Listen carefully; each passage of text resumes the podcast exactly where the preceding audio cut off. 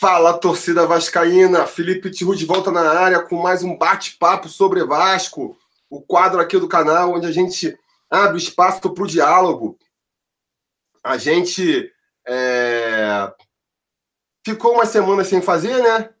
Gente, é, quando na parada da Copa América aí, o interesse sobre o Vasco diminuiu, eu resolvi parar com bate-papo e aí demorei um pouquinho também para engrenar, mas vamos aí, vamos retomar esse bate-papo semanal. A tentativa é, é, de fazer toda semana, né? E essa semana eu tenho convidados muito especiais. Mas antes de apresentar, é, esperando aí enquanto o pessoal vai chegando, vai entrando, eu vou aproveitar para fazer aquele jabazinho de sempre, né? Pedir para quem já está assistindo aí, dar o like, compartilhar, vamos, vamos espalhar aí a live para todo mundo. Em lives, especialmente, é muito importante a curtida, porque isso ajuda a, a, a anunciar a live para mais pessoas, né? E já aproveitando aqui, então, também falar para quem quiser aí apoiar o canal, a partir de cinco reais lá no Apoia-se, ou então a partir de oito reais aqui no sendo membro aqui no próprio YouTube, você já ajuda bastante. E quando tem live assim, você também pode ajudar com o Superchat, né? Se você não quer fazer um compromisso é, semanal, você tem a opção é, de fazer um superchat também sempre ajuda. Beleza? Então agora vamos para a nossa apresentação aqui, vamos apresentar nossas convidadas. É, a, dar um salve aqui para a galera que já está entrando também, os conselheiros Felipe Matos Borges, o Amauri Carvalho. É, o Rafael Rodrigues está perguntando que horas começou. Acabou de começar, chegou na hora certa. É, vamos lá, vamos apresentar então. Vou começar apresentando aqui, então, a Madelon, que é a, a nossa moderadora lá do grupo do Telegram. Eu estou vendo aqui nos comentários que já tem gente lá do nosso grupo do Sobre Vasco no Telegram.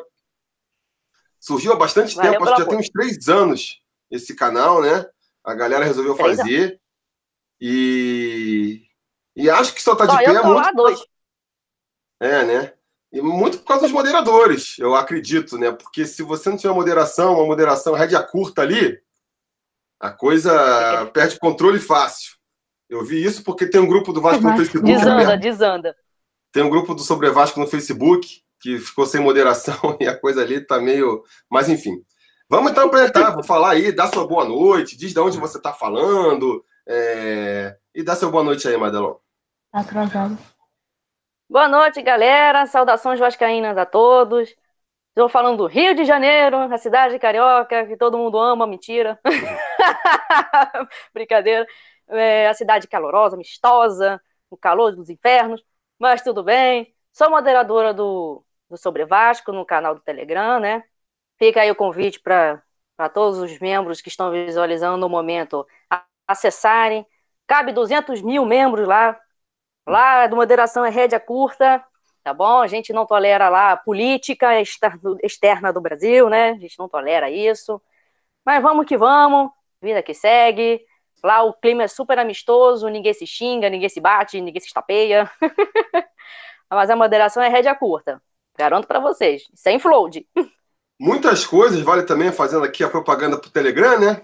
O Telegram tá meio, tá meio embaixo, mas é, esses stickers estão fazendo sucesso agora no, no WhatsApp, por exemplo, ó, lá no Telegram já existe há muito tempo. E uma coisa que existe há muito tempo também no Telegram, e que eu queria ver chegar logo no, no, no WhatsApp, por exemplo, acelerar a velocidade de áudio. Às vezes a galera manda aqueles áudios assim que você, porra, no Telegram dá pelo menos ouvir com o dobro da velocidade. Aqui no WhatsApp não dá. Mas vamos então apresentar a nossa segunda convidada aqui, né? A Natália, a dona do meio campo, tem um blog muito legal, comentando aí sobre o Vasco, fazendo análises, canal no YouTube também. Então vou deixar ela se apresentar é, e fazer propaganda aí do seu canal também, né? Vai lá, Natália. Saudações vascaínas, pessoal, direto de Jacobina, na Bahia esse sotaque meio diferente. O pessoal fala muito do Vasco, o sotaque do Rio de Janeiro, da CV muito falando. É um sotaque meio diferente aí para vocês. Então, eu tenho um blog, do, no Blogger mesmo, dona do meio campo, ponto blogspot.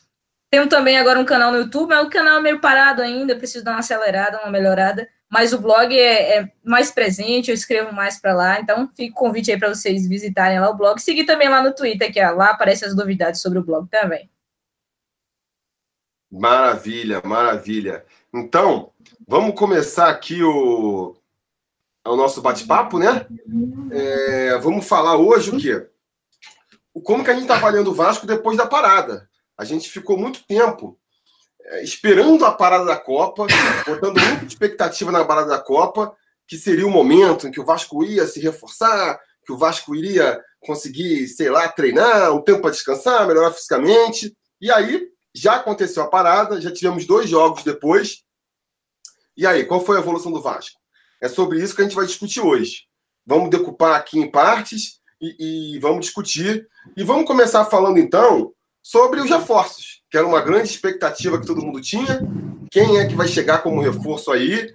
É, posso dizer que, que foram meio frustrantes as contratações, foram só duas, e nenhuma foi daquelas de parar aeroporto, né? Então. É, longe disso.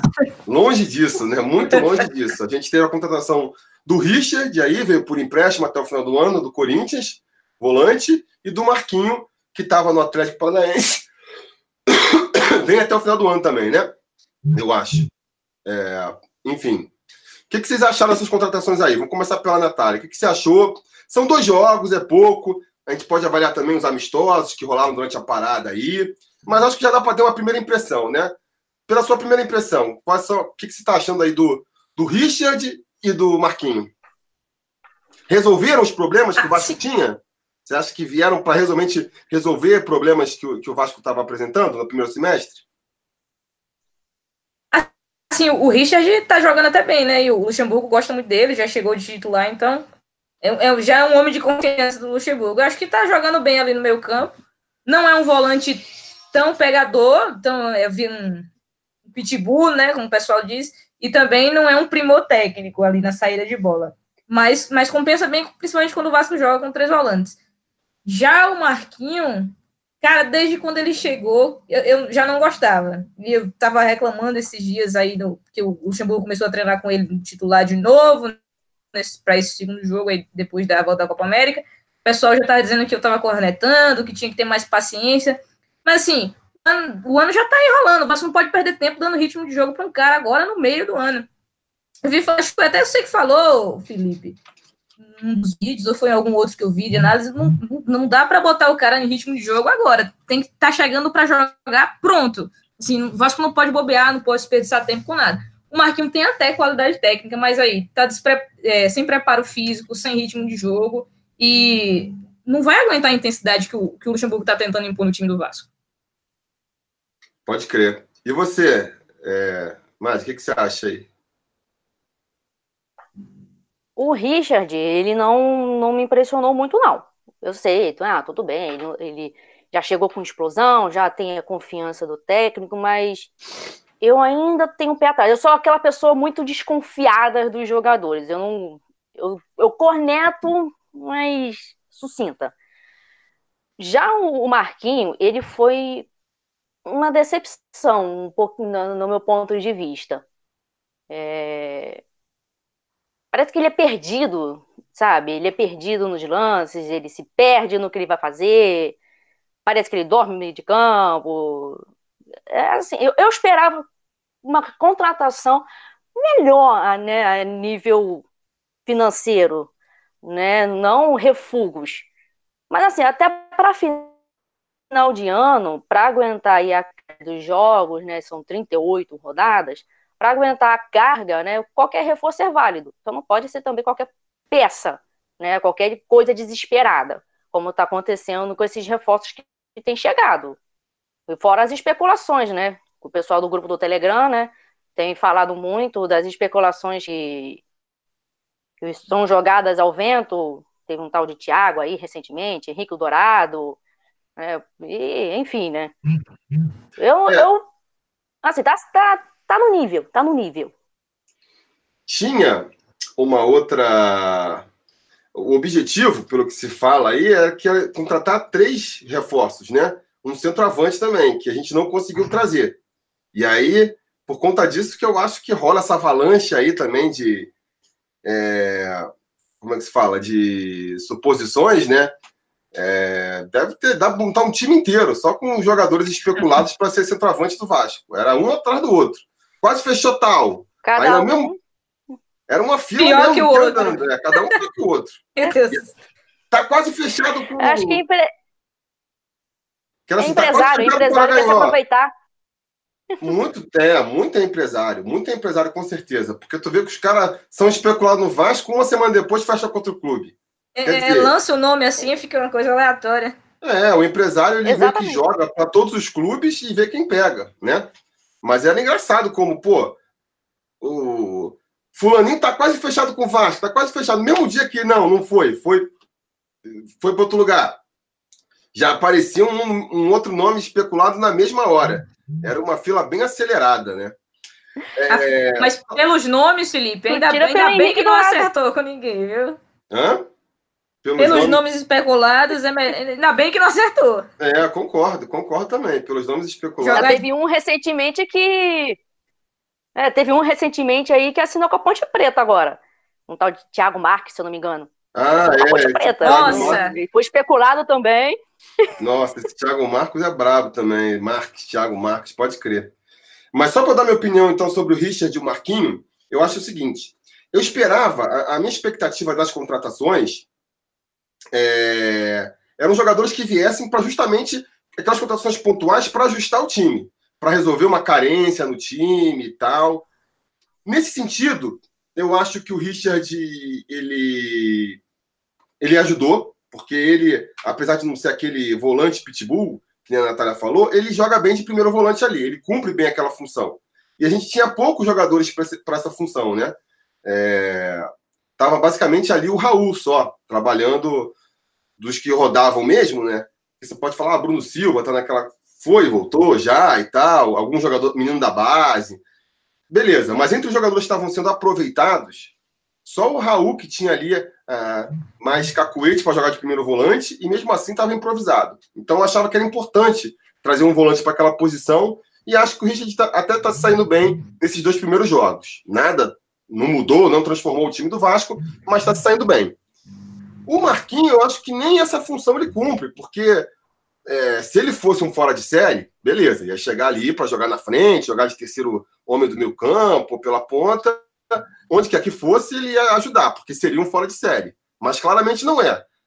E vem para um setor que já está carregado de opções. Podia dar uma chance aí, sei lá, pro. Vai jogar onde? Vai jogar jogando pelas pontas? Tem o Lucas Santos, o Thales Magno, o próprio, sei lá, Ian Sassi, outras opções aí. Tem o próprio Bruno César se recuperando, Valdívia. O que não falta é opção para ataque. De jogador, mais ou menos, para colocar, o que não falta é opção. Vai jogar mais G4 de terceiro volante? Também, tem um monte ali. É, o próprio Andrei, o Lucas Mineiro, o Marco Júnior. Então, Lucas assim, Mineiro não dá, não. é um jogador- Não, não dá, mas o Marquinho dá também. É mais um para disputar a posição ali. Eu acho que fica ocupando, inchando o elenco. É 880, né? É, se o cara fosse claramente, ó, eu tô trazendo esse cara aqui, ele vai tomar conta do, da, da posição, é um cara claramente superior aos outros, beleza, aí tudo bem. Aí qualquer que seja a posição, vale a pena trazer. Mas para mim, claramente, esse não foi o caso do Marquinhos, entendeu? Então. Eu- O Vasco faz um. eu- um tiro no pé. É, É, quer dizer, tá sem dinheiro para contratar e contrata esse jogador, então assim, para mim acaba sendo mais mais mais um desperdício, né? É, enfim. eu sempre comento com meu irmão isso que eu. Assim, porque ao invés de você trazer, eh, você trazer 10 é, medianos, porque você não junta dinheiro para você trazer quatro bons de verdade. É, o Vasco desperdiça muito dinheiro com jogador muito ruim que poderia aproveitar da base, por exemplo, ganhando menos que a metade dos outros medalhões e tal. Não precisava pois nem é. ser quatro, pelo menos um, né? Hum. pelo menos É. um. Eu acho que assim, essa questão de você trazer um craque, em vez de trazer cinco ruins, traz um bom, é meio complicado porque muitas vezes o bom não quer vir também, né? É, O bom são poucos, eles têm várias opções. Acho que o Vasco até viu um pouco isso aí agora na tentativa de contratar. Mas, é, no outro sentido, aí já é mais fácil executar, né? Pô, então se você não vai contratar, não consegue contratar o bom, juntei o dinheiro aqui, não dá para contratar o bom, beleza, guarda esse dinheiro para o futuro e preenche o, o, o grupo ali com jogadores da base, são mais baratos, entendeu? Você testa, não funcionou, você manda para a base de novo. Porque é, traz esses jogadores, ah, não serviu. O cara joga três, quatro jogos, não serviu. Aí fica encostado lá no elenco, ou treinando separado, tem que pagar salário. Então, assim, acaba sendo mais um. E, e faz falta, faz falta, porque tá, tá dando salário. Então, assim. É, um é aquele tá negócio, é mais fácil encostar. É, é aquele negócio, é mais fácil encostar um menino da base, né, que joga ele para a divisão que ele estava anteriormente, do que ficar é. encostando um cara que você contratou recentemente. O custo-benefício né, é muito menor. É ruim pro, pro, pro menino da base, ele fica manchado, fica, porque a gente sabe como né, que nossa torcida reclama até demais, é saturada, pra, pra, adora reclamar, né? Então, assim, veja pelo lado do Bruno Cossendei, por exemplo, o Bruno Cossendei, o Caio Monteiro, né? A custo-benefício foi muito mais vantajoso encostar eles, emprestar eles, né, do que deixar encostar no Bruno César, por exemplo, porque foi um investimento, querendo ou não. O pessoal fala que, ah, veio de graça. Veio de graça não, tá ganhando 150 mil por mês, isso não é graça, não, é? É, pô, acho que... Longe de ser de graça. Eu acho também, uma economia, o cara, pô, pediu 500 mil de luva, então não vou trazer. Aí o salário do cara é 300 mil, pô. Em três meses você já gastou mais. Pô, eu também acho besteira esse de vir de graça. É verdade, é um, é um, é um argumento que sempre usam. Parece que o cara realmente não vai custar nada pro clube, né? Pô, custa bastante dinheiro. Mas mandar aqui só um salve então pro Lucimar e pro Reginaldo, que também são conselheiros aqui, estão prestigiando a live. Eu nem sei com quantos. Estamos aí 130 pessoas assistindo a live no momento. Salve todo mundo. Estou é, tentando ler os comentários aqui, né? Mas é isso aqui não é meio complicado, essa posição de conversar e ver os comentários. Mas a gente vai, vai falando. Vou passar. A, a, segunda parte da pauta a gente meio que já entrou aqui, que era justamente o terceiro reforço aí que viria, e que não sei se vai vir, será que ainda vem, que é o tal do camisa 9, né?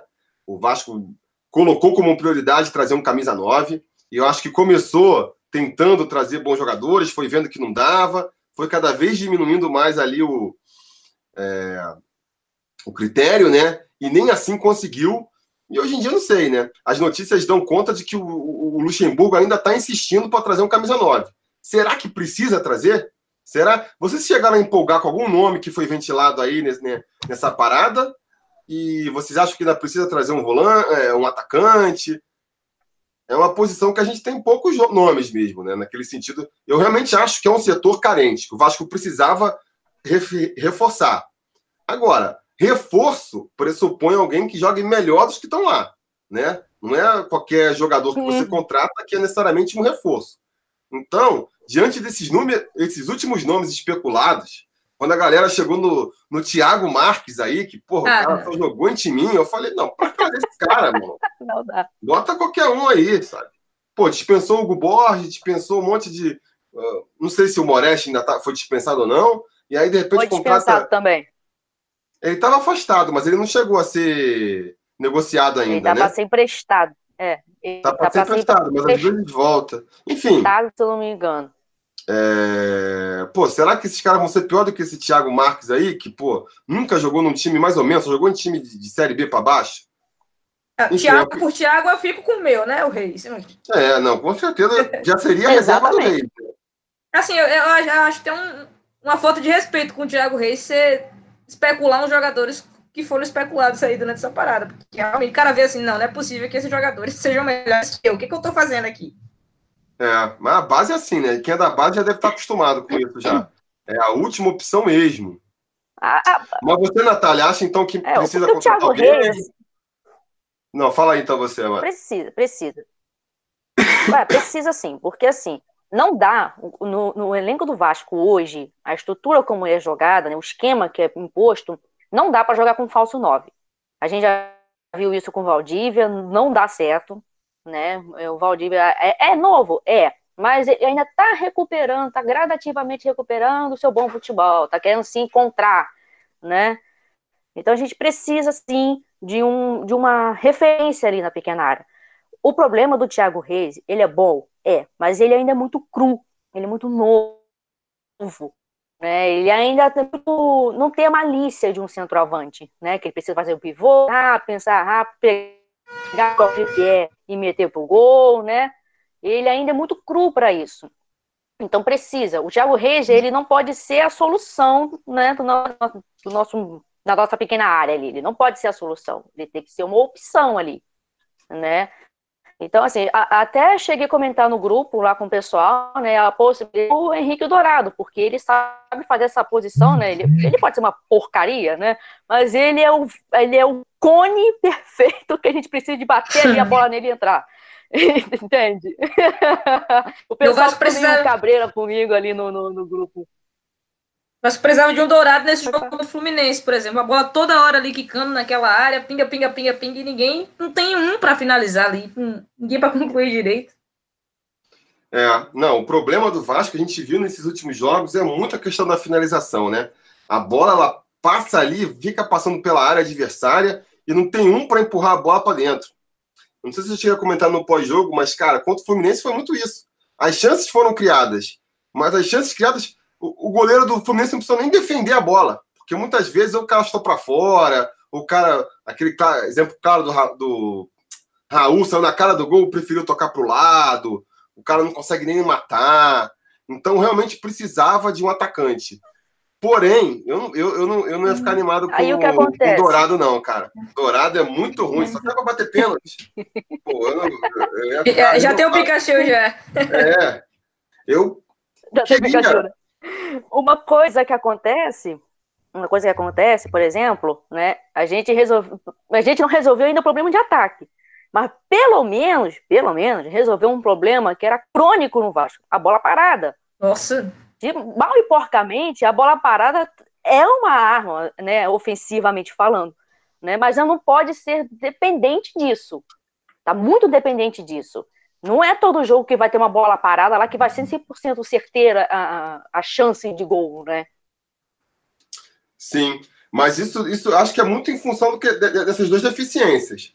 Faltar ali esse, essa, esse apuro melhor na conclusão das jogadas e, principalmente, faltar um armador. O Vasco não tem cara para armar o jogo, né?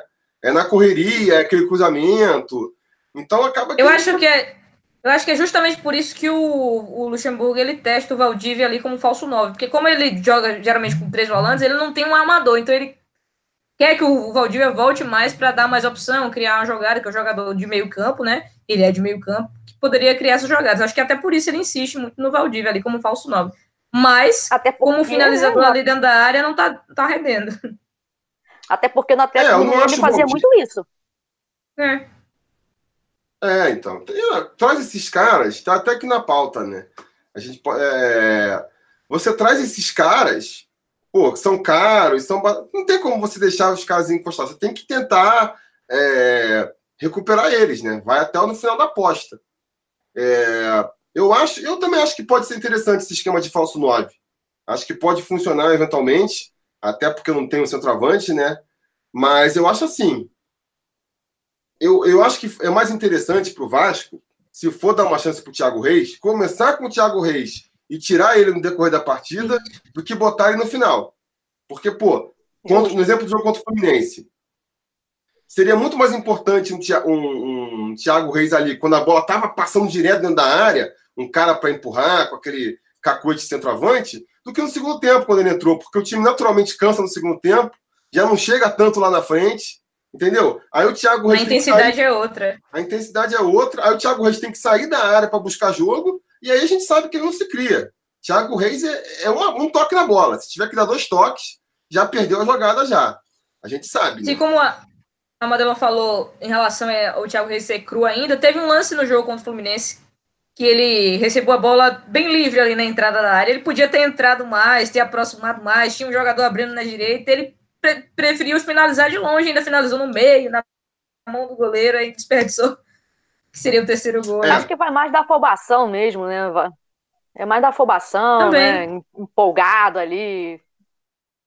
Conduzir, conduzir ele podia ter conduzido. Agora tocar é aquilo que o pessoal fala, né? Centroavante não toca bola. Centroavante é, é comia. Mas dava, pra, é dava pra, ele levar mais pra dentro da área. É o mal do cara. Centroavante, porra, o cara pode tocar, mas o cara quer fazer gol, né? É, eu, eu também, assim, eu tenho sentimentos conflitantes em relação ao Thiago Reis, porque, pô, ele, ele é, parece bem cru mesmo, assim, em termos táticos, posicionamento. Falei, se ele sai da área, ele pô, não consegue dar sequência a uma jogada. Mas, por outro lado, o cara mostrou realmente ali o, o tal do fed a gol, né? A bola vai na área, o cara dá o jeito dele de finalizar. Você dá duas, três oportunidades, o cara consegue botar a bola para dentro da área. Então, é um jogador que poderia ser mais aproveitado, né? Não sei, acho que o, o Vanderlei não gosta muito dele. Ele perdeu espaço com o Vanderlei, né? E ele, o Vanderlei mesmo já falou que acha que ele tem que aprender a jogar mais sem a bola e tal. Então ele acabou perdendo um pouco de espaço. E por falar assim em perder espaço. Coisa que aconteceu também com o Lucas Santos, né? O Lucas Santos, o Verdade. xodó da torcida, né? Aconteceu isso com ele também, ele voltou para a base. É, o Lucas Santos já ficou pior até, né? Porque o Luxemburgo não deu uma chance sequer pro cara. Acho que, ele quase, não, nem... acho que ele não jogou nenhum jogo. Jogou? Chegou a entrar em algum não jogo? jogou nenhum jogo. Não. não chegou a jogar, não. Não sei se chegou a ficar no banco. Ele, acho que ele ficou no banco. Não, no banco acho que no sim. Banco. No banco, entrar? Sim, mas entrar não entrou, não. E por falar em jogadores pouco aproveitados, teve o Cáceres, que foi ressuscitado agora contra o Fluminense, por exemplo. Vocês acham que. Porque a gente tem outros centroavantes aí no elenco, que a galera até esquece que tá lá, né? Tô falando aqui do Ribamar, e do Vinícius Araújo. O Vinícius Araújo também estava contundido, voltou de contusão. Será que ah, o Vinícius Araújo é, é bom ficar esquecido mesmo. Não precisa voltar, não. E o Ribamar também, né? Esquece. Esse daí não era nem para ter vindo. Pois é. Não, o cara veio. O Vinícius Araújo. O... É, o Vinícius Araújo, o que acontece com ele? É, eu estava até acompanhando ele no, no Instagram, né?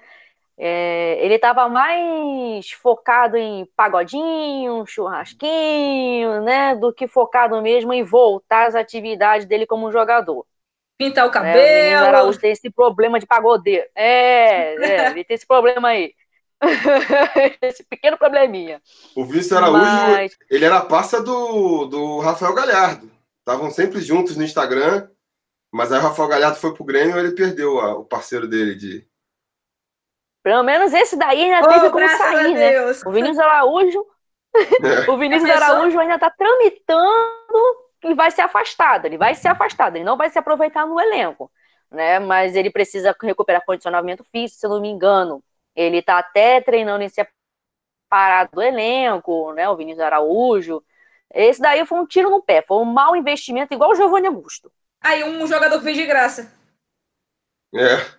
Tá aí de graça até hoje. Exatamente. Pois é, o Giovanni Augusto, ele veio de graça, com o Corinthians pagando metade do salário, e ainda assim foi ruim, gastou dinheiro do mesmo jeito, entendeu?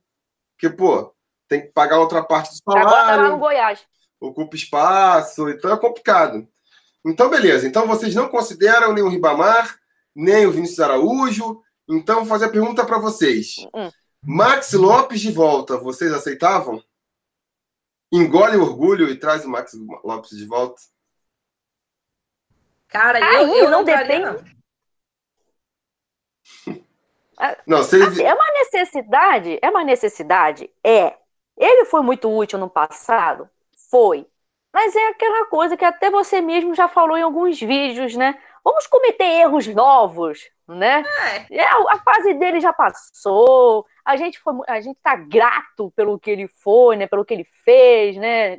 Deu aquele, é, a gente não caiu, né? Que é o mais importante, né? Mas deixa, deixa ele lá se recuperando com, fisicamente, né? Tá até magrinho o menino, gente. Tá até magrinho, tá trincadinho de novo, impressionante. Sair do Vasco seca todo mundo, entendeu? Eu acho que eu vou parar de ser vascaína também, que aí vou ver se eu perco tempo nas manhas, né? Porque o Max saiu do Vasco, ficou magrinho, perdeu peso. Dá né? só um tempo. Deixa ele lá. Para uns três meses e volta. É, é o jeito. E você, Natália, você aceitaria o Max Lopes de volta? Eu não aceitaria, não, Felipe. O Max é a mesma questão lá que você falou do, do Jorginho quando foi contratado no, no ano passado. Não, a gente já tem um ranço antigo já. Para que trazer de novo? O jogador já vai chegar com a torcida pegando no pé. Né? É, quando estava no clube, era desinter... parecia estar desinteressado. É tanto que saiu e com um mês estava lá. Perdeu, perdeu peso, está com a barriga trincada. E que, quando ele estava no clube, por que, que não ficou assim, então? É falta de profissionalismo. É. Então, eu acho assim. Ah, é... Fala aí, termina aí. A gente tá carente, mas não, não chega a tanto, né? Eu, assim, quando o Max saiu, eu, eu falei, cara, não fico feliz com a saída do Max, porque eu acho que a gente não vai conseguir achar outro lugar para repor. E não conseguiu mesmo. É difícil, é uma posição difícil de você achar um bom jogador. Então, assim, eu preferia que ele não tivesse saído, que ele tivesse acertado lá com, com a comissão técnica e tal. Agora, uma vez que ele saiu, uma vez que ele saiu, trazer de volta é complicado, né? Porque porque você queima muito filme. Cara, é, é tipo assim, é, é, uma, é um atestado de, de incompetência de ambas as partes.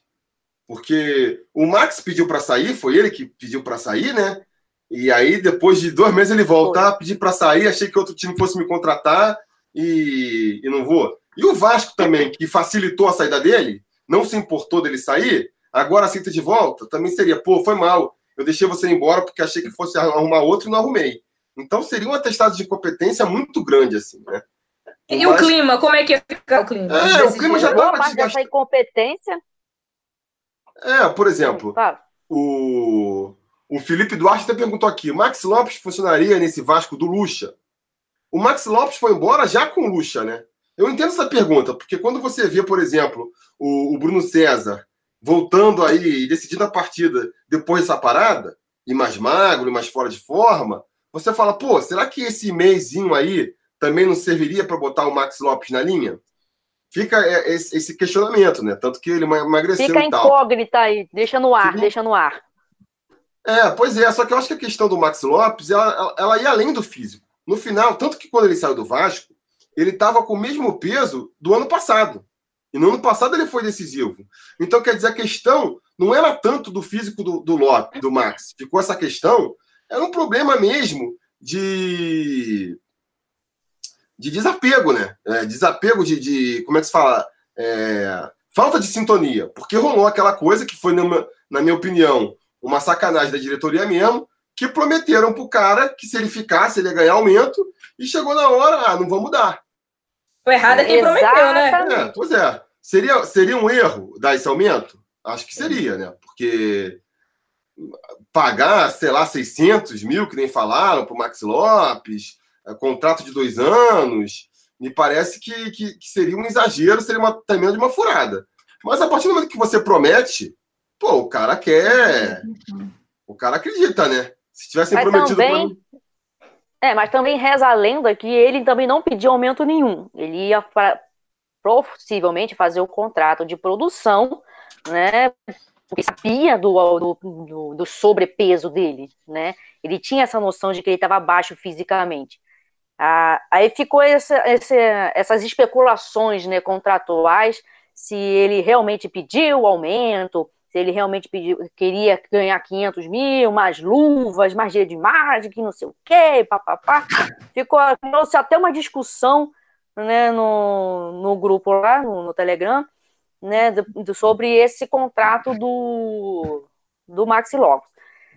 Só que é, o Maxi Lopes ele, ele foi traído pelo próprio Campelo boa parte dessa incompetência foi do Campelo, que, que, que assumiu, né? Acumulou Eu acho que foi total do Campelo. Para ele, né? Campelo traidor? Foi, quando? quando?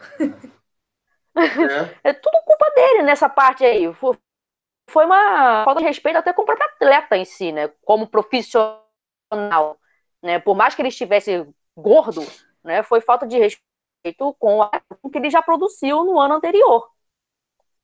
É. é, então, eu acho isso. Aqui o, o Renato Vaz, aqui também, conselheiro, está prestigiando a live, ele comentou, ele estava mais magro na saída do que na chegada.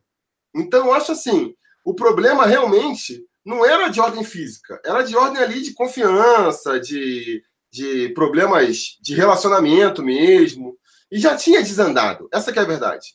Por mais que, que eu ache que eu achei na época e continuo achando cada vez mais, a gente não, ia, não vai conseguir repor um atacante com os mesmos recursos técnicos que o Max Lopes, por motivos aleatórios ao campo, a relação já tinha desandado e não tinha mais como voltar, sabe? Infelizmente, infelizmente. Não tinha sintonia mais. Não tinha mais sintonia. Perdeu, né? E depois que você perde, acabou, né? É difícil de, Depois você perde a confiança, aquela brincadeira que a confiança é, é um vaso. Depois que quebra, você não consegue mais. Por mais que você colhe, nunca mais fica igual, sabe?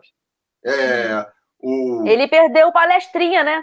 O amiguinho dele, palestrinha, ele perdeu também, né? Ele ficou sentindo. É, também. Tem isso também. Tem isso também. A gente não sabe essa, essa saída do Thiago do Thiago Galhardo até hoje está meio mal explicada também. O que, que foi que realmente motivou a saída dele, né?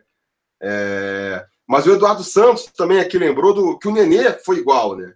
E para mim foi bem errado na época. O Nenê também, lá no finalzinho de 2016, é... lembra que ele chegou uma hora, falou que ia ter proposta, pediu para não treinar, e aí o Vasco o afastou. O Nenê ele foi pior. O Nenê foi pior. Ele foi cretino, o Nenê. O Maxi Lopes, pelo menos, assim, ele expôs um problema. O problema existia, né? O contrato que foi oferecido existia, né? De renovação. O Nenê não, o Nenê foi cretino. Por problemas dele disciplinares, né? Por problema dele de, de ficar no banco, né? Porque ele se sentia estrela no, no, no elenco, né? Ele se sentia estrela. Então, quando ele caía de rendimento e ia para o banco, ele começava a birra dele. Aí ele começou a inventar proposta, começou a inventar né, que, que tinha outros lugares para ir, Mas né, pedia licença. Você acha que foi um blefe quando ele falou para ser afastado porque ia ser negociado? Eu acho que não foi blefe, ah, não. Eu acho que ele, eu acho que ele realmente achou que ia ter um, uma, uma proposta e pediu para ser afastado, para negociado. O, o, Vasco falou, beleza. Foi igual o Max Lopes. Já quer sair, sai. Beleza. A gente já não gosta mais de você mesmo. Só que aconteceu. Só que aconteceu? Não veio proposta para o Nenê e o, e o Vasco começou a ficar mal para caramba. Começou a não ganhar mais nada. Aí os dois, aí os dois falaram: não, não vamos fazer as pazes então aqui, sabe? Mas já estava claro naquele momento que no final da temporada ele ia sair. Porque, pô, foi muito um, um arranjo de conveniência ali. Ah, não vou sair mesmo, vou ficar treinando separado até o final do mês, até o final do ano. O Vasco, ah, porra, a gente está perdendo tudo, precisa de algum talento, não tem mais como contratar. Então volta, volta Nenê. Mas você vê que nunca mais foi igual. A reta final de 2016 Nenê já foi terrível no Vasco, entendeu? Por isso que não tinha mais condição de manter ele. Quando ele, saiu São... ele foi até um exemplo para o Evander cair de rendimento. Vou botar essa conta dessa, essa na conta dele. O Evander foi, teve ele teve né, uma explosão com o estreou, tal, teve aquela explosão, todo mundo empolgado com o Evander. Tal, e começou aquela aquela queda de rendimento brusca, né? E foi justamente coincidentemente com a queda de rendimento do Nenê. Incrível isso, né? É, o Nenê não era um jogador muito exemplo, né? É, realmente falta isso ali. Eu, eu, eu, comento isso, já comentei isso algumas vezes. Eu, eu acho que o Vasco deveria investir num time mais, num time mais jovem, né? e apostar na base da base, mais em jogadores mais jovens, mas eu acho que era importante também ter alguns veteranos no time. É importante ter alguns veteranos para trazer mais experiência, trazer mesmo um equilíbrio, né? Só que é importante que esses veteranos sirvam justamente de exemplo nesse caso, né? E o Nenê, por exemplo, comprometidos. É. Então, por exemplo, nesse sentido, um Leandro Castan, um Fernando tá Miguel, o próprio Martin Silva na época, são jogadores mais velhos que podem servir de exemplo, ser uma referência para o grupo, né? Ao contrário, é para ser líder. Pra ser o Nenê líder. nunca foi líder, o Nenê nunca foi líder. É, justamente. É, é o jogador mais técnico, mais importante, mas nunca foi uma liderança dentro de campo. Aí ele vai ficando cada vez mais velho. Usando. Fala aí. Isso. Mas usando o Ramon Menezes como exemplo, né? O pessoal mais novo conhece como Ramon Menezes, né? Sim. É... Assim, ele resolveu um problema, falando como comissão técnica, né? Ele é aquele mais velho que resolveu o problema de bola, parada, de bola parada. Ele é especialista nisso. Né? Para resolver uma deficiência de um centroavante, por exemplo, foi, já foi comentado também lá no grupo do Telegram, é, não foi ideia minha, que deveria trazer, pelo menos, dar uma chance né, para Roberto Dinamite, por exemplo. Treinar esse pessoal de centroavante dá essa, dá essa malícia para ele, para o pessoal de, que, que é, é atacante, atacante de ponta, né? Seja lá os meados de atacante que for. Né? Botar alguém que passe essa experiência para esse. Porque às vezes o cara referência lá, por exemplo, Castan, nem sempre é, vai ter um Castan disponível para ensinar os mais novos como ser um bom zagueiro, como ser aquele zagueiro brigador, né, que, que vai na bola, que bota dedo na cara de jogador que faz firula mesmo, né? Nem sempre vai ter um castan para liderar. Tinha que ter pelo menos alguém dentro da comissão técnica para liderar esses mais novos. Seria também uma opção interessante. O Vasco podia ter se aproveitado melhor do Valdir quando ele estava no time, quando ele estava na comissão. O Valdir é atacante, cacuete de centroavante e tal, e, e mesmo assim o Vasco tinha essa deficiência com os centroavantes. Ele podia ser esse cara, naquela época, não agora, mas naquela época poderia ser aquele cara como o Ramon. O Ramon nas faltas e ele ali com, com o centroavante. É, mas assim, acho que são é, coisas diferentes, né? Com certeza, você tem um cara da comissão técnica é, que sai bater falta que nem o Ramon, pode ajudar a galera que bate falta ali. Não sei até em que ponto está ajudando ou não. Você tem um Valdir para ajudar na finalização, mas aí é mais o cara cumprindo a função de treinador mesmo. Vou treinar aqui essa coisa específica com você. Eu acho que o, o veterano, quando ele joga, ele pode dar um exemplo naquela. liderar pelo exemplo que o pessoal fala, né? É o cara ver como é que o, que o, que o atleta se porta, entendeu? Então, o cara é maluco, pô, olha só o Castão. O cara já é um dos, dos, líderes do time, é um cara que já é consagrado, e o cara tá se dedicando nos treinamentos, o cara se entrega no jogo, Pô, eu que sou nada, eu tenho que fazer igual, entendeu? Você pega, por exemplo, um nenê. Pô, o cara só vai pra balada, ah, tudo é brincadeira, nada levado a sério. O cara, ele é o ídolo pra, pra molecada. A molecada segue o exemplo. Pô, também não vou levar nada a sério. Vou imitar o nenê, sabe? Exato. É, não vou ser o Deu cara certo careca. com ele, mas é certo comigo. É, não, não vou ser Exatamente. pagar mico, mostrando uma seriedade, quando o líder, o cara mostra que, que não leva nada a sério, entendeu? É nesse sentido que eu acho importante a liderança. Os caras, você pega um Castan, você pega o Fernando Miguel, você pega um o próprio Martin Silva, são jogadores que, pô, são, levam a sério, se dão a respeito, mostram respeito pelo time. É esse tipo de, de exemplo que eu acho que veter, os veteranos do time deviam passar, né? É, mas só para falar aqui do atacante, o, a gente estava falando ainda do Max Lopes, né? O Marcos Vinícius falou aqui que, que podia dar uma chance para o Allan. Falei assim, que Martin Silva, que Max Lopes, que nada. Já podemos assinar é, pré-contrato com o Allan Kardec. E realmente seria excelente, né? Seria excelente, só que vai ser muito difícil. Aí seria a cereja do bolo, né? Seria a cereja do é. bolo, viu? Voltar a é. volta dele, né? E esse tem, esse tem que ser de graça. Ele viria só no ano que vem, se fosse o caso, porque ele tem contrato até o final do ano com o time chinês. Mas as últimas notícias que saíram aí é que o Palmeiras também está interessado nele. Que Palmeiras... Aí então esquece. É, pois é, aí que eu tô falando. Vai ter que ter muito vascaindade ali dentro daquele naquele jogador. Vai ter que ter muito, dele ali. É, aquele coraçãozinho vai ter que ser muito vascaíno mesmo para falar, não. Vou recusar uma proposta do Palmeiras e vou. Muito provavelmente ele vem. Vou pro Palmeiras, fico mais três anos no Palmeiras ah. e depois eu vou, né? Se fosse o Souza, eu ainda acreditaria que podia é. vir por amor. Agora o Allan Kardec. Não, você vê, por exemplo, o próprio Juan. O Juan é um cara que era bem flamenguista, né? O cara é bem flamenguista. E quando ele voltou para o Brasil, ele foi para Inter, o Internacional. Ele não foi para o Flamengo. Pô, o Internacional ofereceu mais, eu vou para o Internacional. Depois, ele acabou indo para o Flamengo terminar lá a carreira, né? Então, acho que pode acontecer mesmo. Pode acontecer o mesmo com, com, com Allan Kardec. Quando ele já estiver lá só no bagaço da carreira, e com o Souza e com esses outros, né? Se o Vasco não conseguisse reestruturar o mínimo financeiramente, o mínimo, para poder oferecer no, máximo, no, no, no, mínimo perto do que não precisa cobrir a proposta do Palmeiras, não precisa ser igual, mas precisa Pagar todo perto. mês já tá bom. É, não, tem que chegar perto, entendeu? Não adianta assim, o Palmeiras falar, ó, oh, vou te oferecer 600 mil por mês. Aí o Vasco vira e fala, ah, eu posso te oferecer 200. Porra, aí não tem coração, entendeu? O cara pode falar assim, não, ó, 600 eu não chego, mas eu chego em 500. E te pago todo mês certinho. e te pago todo mês certinho, entendeu? Agora nem isso É nessas horas, né? É nessas horas que eu vejo essas especulações assim de que o Palmeiras está rapando tudo, que a, o tal do fair play financeiro deveria ser imposto aqui no Brasil também.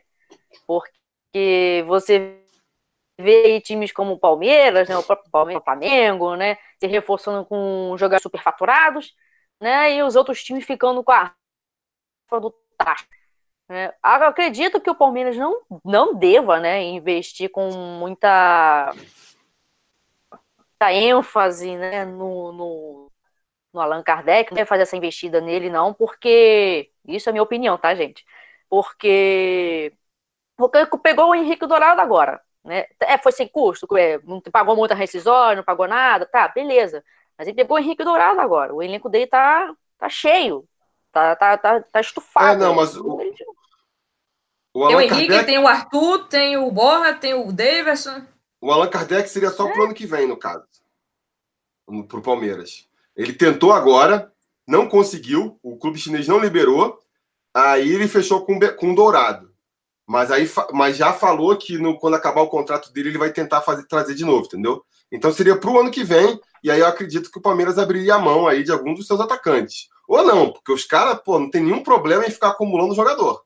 É bizarro como os caras vão contratando, tem problema contratando. Não. Tem problema não. Não tem problema não, ano que vem o Coutinho volta. Ah, é. Volta. Vai fazer uma visita. Coutinho, é, ele volta nas férias dele, ele volta nas férias dele, visita Na lá. Na Copa América ele vem e diz oi. É. Tchau. Por aí. É... Mas olha só, seguindo aqui com essa pauta, então, que para variar, a gente já está aqui, ó, esticando para caramba. Não cheguei nem na metade da pauta, já passou uma hora de programa. É... Falar de outros reforços. Aquela que até fez um vídeo brincando que os reforços podem vir de dentro do próprio elenco, né? A gente tem aí os jogadores contundidos, já teve o, o Castan voltando agora, eu acho que fez uma diferença. E tem também os eternos contundidos, os nossos doutores do departamento médico, o Breno e o Ramon. O que, que vocês acham? Vocês acham que vai fazer diferença nesse time? E estão confiantes que voltam? Voltam jogando em alto nível? A, a, como é que se fala? Antes da parada, o discurso é que os caras iam estar prontos assim que voltasse o futebol. Aí voltou, Ramon está treinando, correndo em volta do campo ainda. O Breno joga um amistoso, aí sente, aí fica uma semana parado. Vocês acham? Vocês estão confiantes que eles vão voltar? E se eles voltarem, vão voltar aí fazendo a diferença? Eu acho que a recuperação está sendo mais bem feita do que no ano passado, mas pelo menos em relação ao Breno, eu já não, não tenho confiança assim, não, cara, porque eu sei que é normal, você voltou, sentiu uma dorzinha aqui e tal, mas o Breno não é de hoje que ele sofre com essas lesões. No Vasco, ele, ele acho que o, o Breno não tem 30 jogos com a camisa do Vasco, não tem? Ele jogou ali no final não, do. Não me lembro, não. Jogou no final de 2017. Ele e entrou... 2016, 2018 foi quase todo parado. E 2000... agora 2019 não atuou nenhum jogo. 2018 ele fez oito jogos pelo Vasco. Em 2018 ele fez oito jogos. E em 2017 ele deve ter feito uns 15. Pois é. Que eu lembro que em 2017 ele fez 10 jogos seguidos pelo Vasco. E foi a primeira vez foi... que ele fez 10 jogos seguidos em, sei lá, oito anos. Bateu o recorde naquele É, o cara tem um problema Bateu crônico, né? É, é... Eu acho assim, ah, o Vasco deu azar, que o pessoal fala, não foi azar, foi a aposta do Vasco. O Vasco já sabia que ele era assim. É. O, pro, o, é, o problema do Breno é porque assim, ele, ele é um cara novo, é, pode se recuperar? Pode, mas depende muito dele também. É um problema crônico que chegou a ser tratado, fizeram, a, identificaram lá na, nas radiografias, né, na uhum. ressonância, identificaram lá o problema, tal, tudo bem, e fizeram a cirurgia tirando aquele siso, é, não sei, cisto. Tiraram o cisto, ó. Tiraram o cisto do, do joelho dele, que era o que incomodava ele e dava sempre erro, né, na, na, na recuperação. Tipo o que aconteceu com o Marcelo Matos, né. O Breno, ele também teve um período de pausa por causa do, do fogaréu, né, que ele mesmo com, com, colocou na própria casa, né? Ele, ele foi obrigado a parar por um ano. E toda vez que o Breno voltava, depois que ele voltou para um atividade, foi, eu acho que foi um ano e pouco, um ano foi e meio. dois anos, né, eu acho. Por aí. E, pô, separar dois anos no meio, aí, no auge da carreira, também tem... É, é, no auge da carreira é complicado. Você perde ritmo. É natural você perder ritmo, por mais novo que você seja, né? Então, assim, o que aconteceu com o Breno? Quando ele voltou às atividades físicas dele, né, o problema se agravou. Por quê? Ele estava parado, ele estava encostado, ele não estava treinando. Então, a longo prazo, é, o Breno ele tem que fazer pré-temporada mais longa do que a maioria. Ele não, ele não é jogador agora para voltar depois de uma Copa América, de uma parada de Copa América, né, e ser um reforço assim de imediato. Diferente do Ramon. O Ramon, ele fez uma cirurgia gravíssima, né? Ele teve um problema lá com o ligamento do joelho, né? Rompeu o ligamento. E ele não, ele já estava em atividade, apesar dos pesares, né? Ele já estava em atividade. É, é um cara que é referência na, na, na, ponta esquerda, querendo ou não, por mais lento que ele seja, né? Ele tem seus defeitos. Ele é um cara que é uma referência ali, mais velha ali, pro próprio Henrique, que às vezes entra, né, na, na lateral. O Ramon, eu acredito na expectativa de retorno dele, porque ele já estava em atividade quando se contundiu. Né? O dele foi uma fatalidade. O do Breno já é crônico. O Breno precisa de um tratamento mais prolongado. É verdade, a diferença as lesões do Breno para as lesões do, do Ramon. E o assim, e é, justamente por conta desse tipo de lesão, eu tenho mais expectativa no Ramon também. E assim, pior que tá na lateral esquerda, não dá para ficar, né? Na zaga a gente ainda tá segurando a barra ali, o Castan tá bem, o Ricardo tá bem, o Henrique com o Luxemburgo tá ganhando confiança, tá cada vez melhor. E na lateral esquerda, não, a gente tem o Danilo Barcelos, que é um terror ali na defesa e tá improdutivo no ataque esses dias. E tem o Henrique, que é aquele jogador que. Eu Vasco é aquela lateral esquerda, o melhor lateral esquerda que tá no banco. A verdade é essa. Melhor que não joga. É, eu acho o seguinte: na questão do Breno, que nem a Madelon falou aí, não é sobre a questão técnica, né? Se fosse só a questão não. técnica, ele estaria, não estaria no Vasco, para começo de conversa. Era capaz de estar até na Europa ainda, porque ele é um zagueiraço. Muito não técnico, duvide, muito não duvide do Vasco nesse quesito, não duvide do Vasco nesse quesito, de, se ele não tivesse técnica, não estaria lá, hein? Não, ele não estaria no Vasco. Ele estaria em outro. Ele estaria em outro clube, porque a questão dele sempre é. foi isso. Ele, ele conseguiu... quase foi pro Atlético Goianiense. Então, ele não conseguiu se recuperar, aí o São Paulo repatriou, tentou dar chance para ele, não conseguiu se firmar no, no São Paulo, estava sendo emprestado para o Atlético Goianiense, porque, pô, meio que desistiram mesmo do cara. Então o Vasco já, contra... já pegou ele, sabendo esse problema físico, que, que o problema dele é o físico. Se você conseguir resolver aquilo ali, ele em campo vai resolver. Em 2017, pareceu que tinha conseguido. Eu até, quando ele veio, eu falei, cara, furada. Pô, o cara não joga oito anos. Como assim vai apostar nele? Só que ele conseguiu, assim, um milagre, né? Aquela sequência de dez jogos depois de não sei quanto tempo. E aí, a partir daí, eu acho que fez até sentido a, a renovação. Como é que você vai renovar com um cara que, pô, voltou, fez toda a diferença na zaga? Tinha que renovar mesmo. Mas aí voltou o Breno de sempre, né? E aí tá já, pô, é, um ano parado e toda aquela dificuldade. Então, realmente, acho difícil de acreditar, é, infelizmente, né? Infelizmente, que ele possa voltar a jogar uma sequência aí. Se voltar. Nosso departamento. Vai ser... É. Porque o nosso voltar, departamento vai, vai de fisiologia também não é dos melhores, né? É, pois é.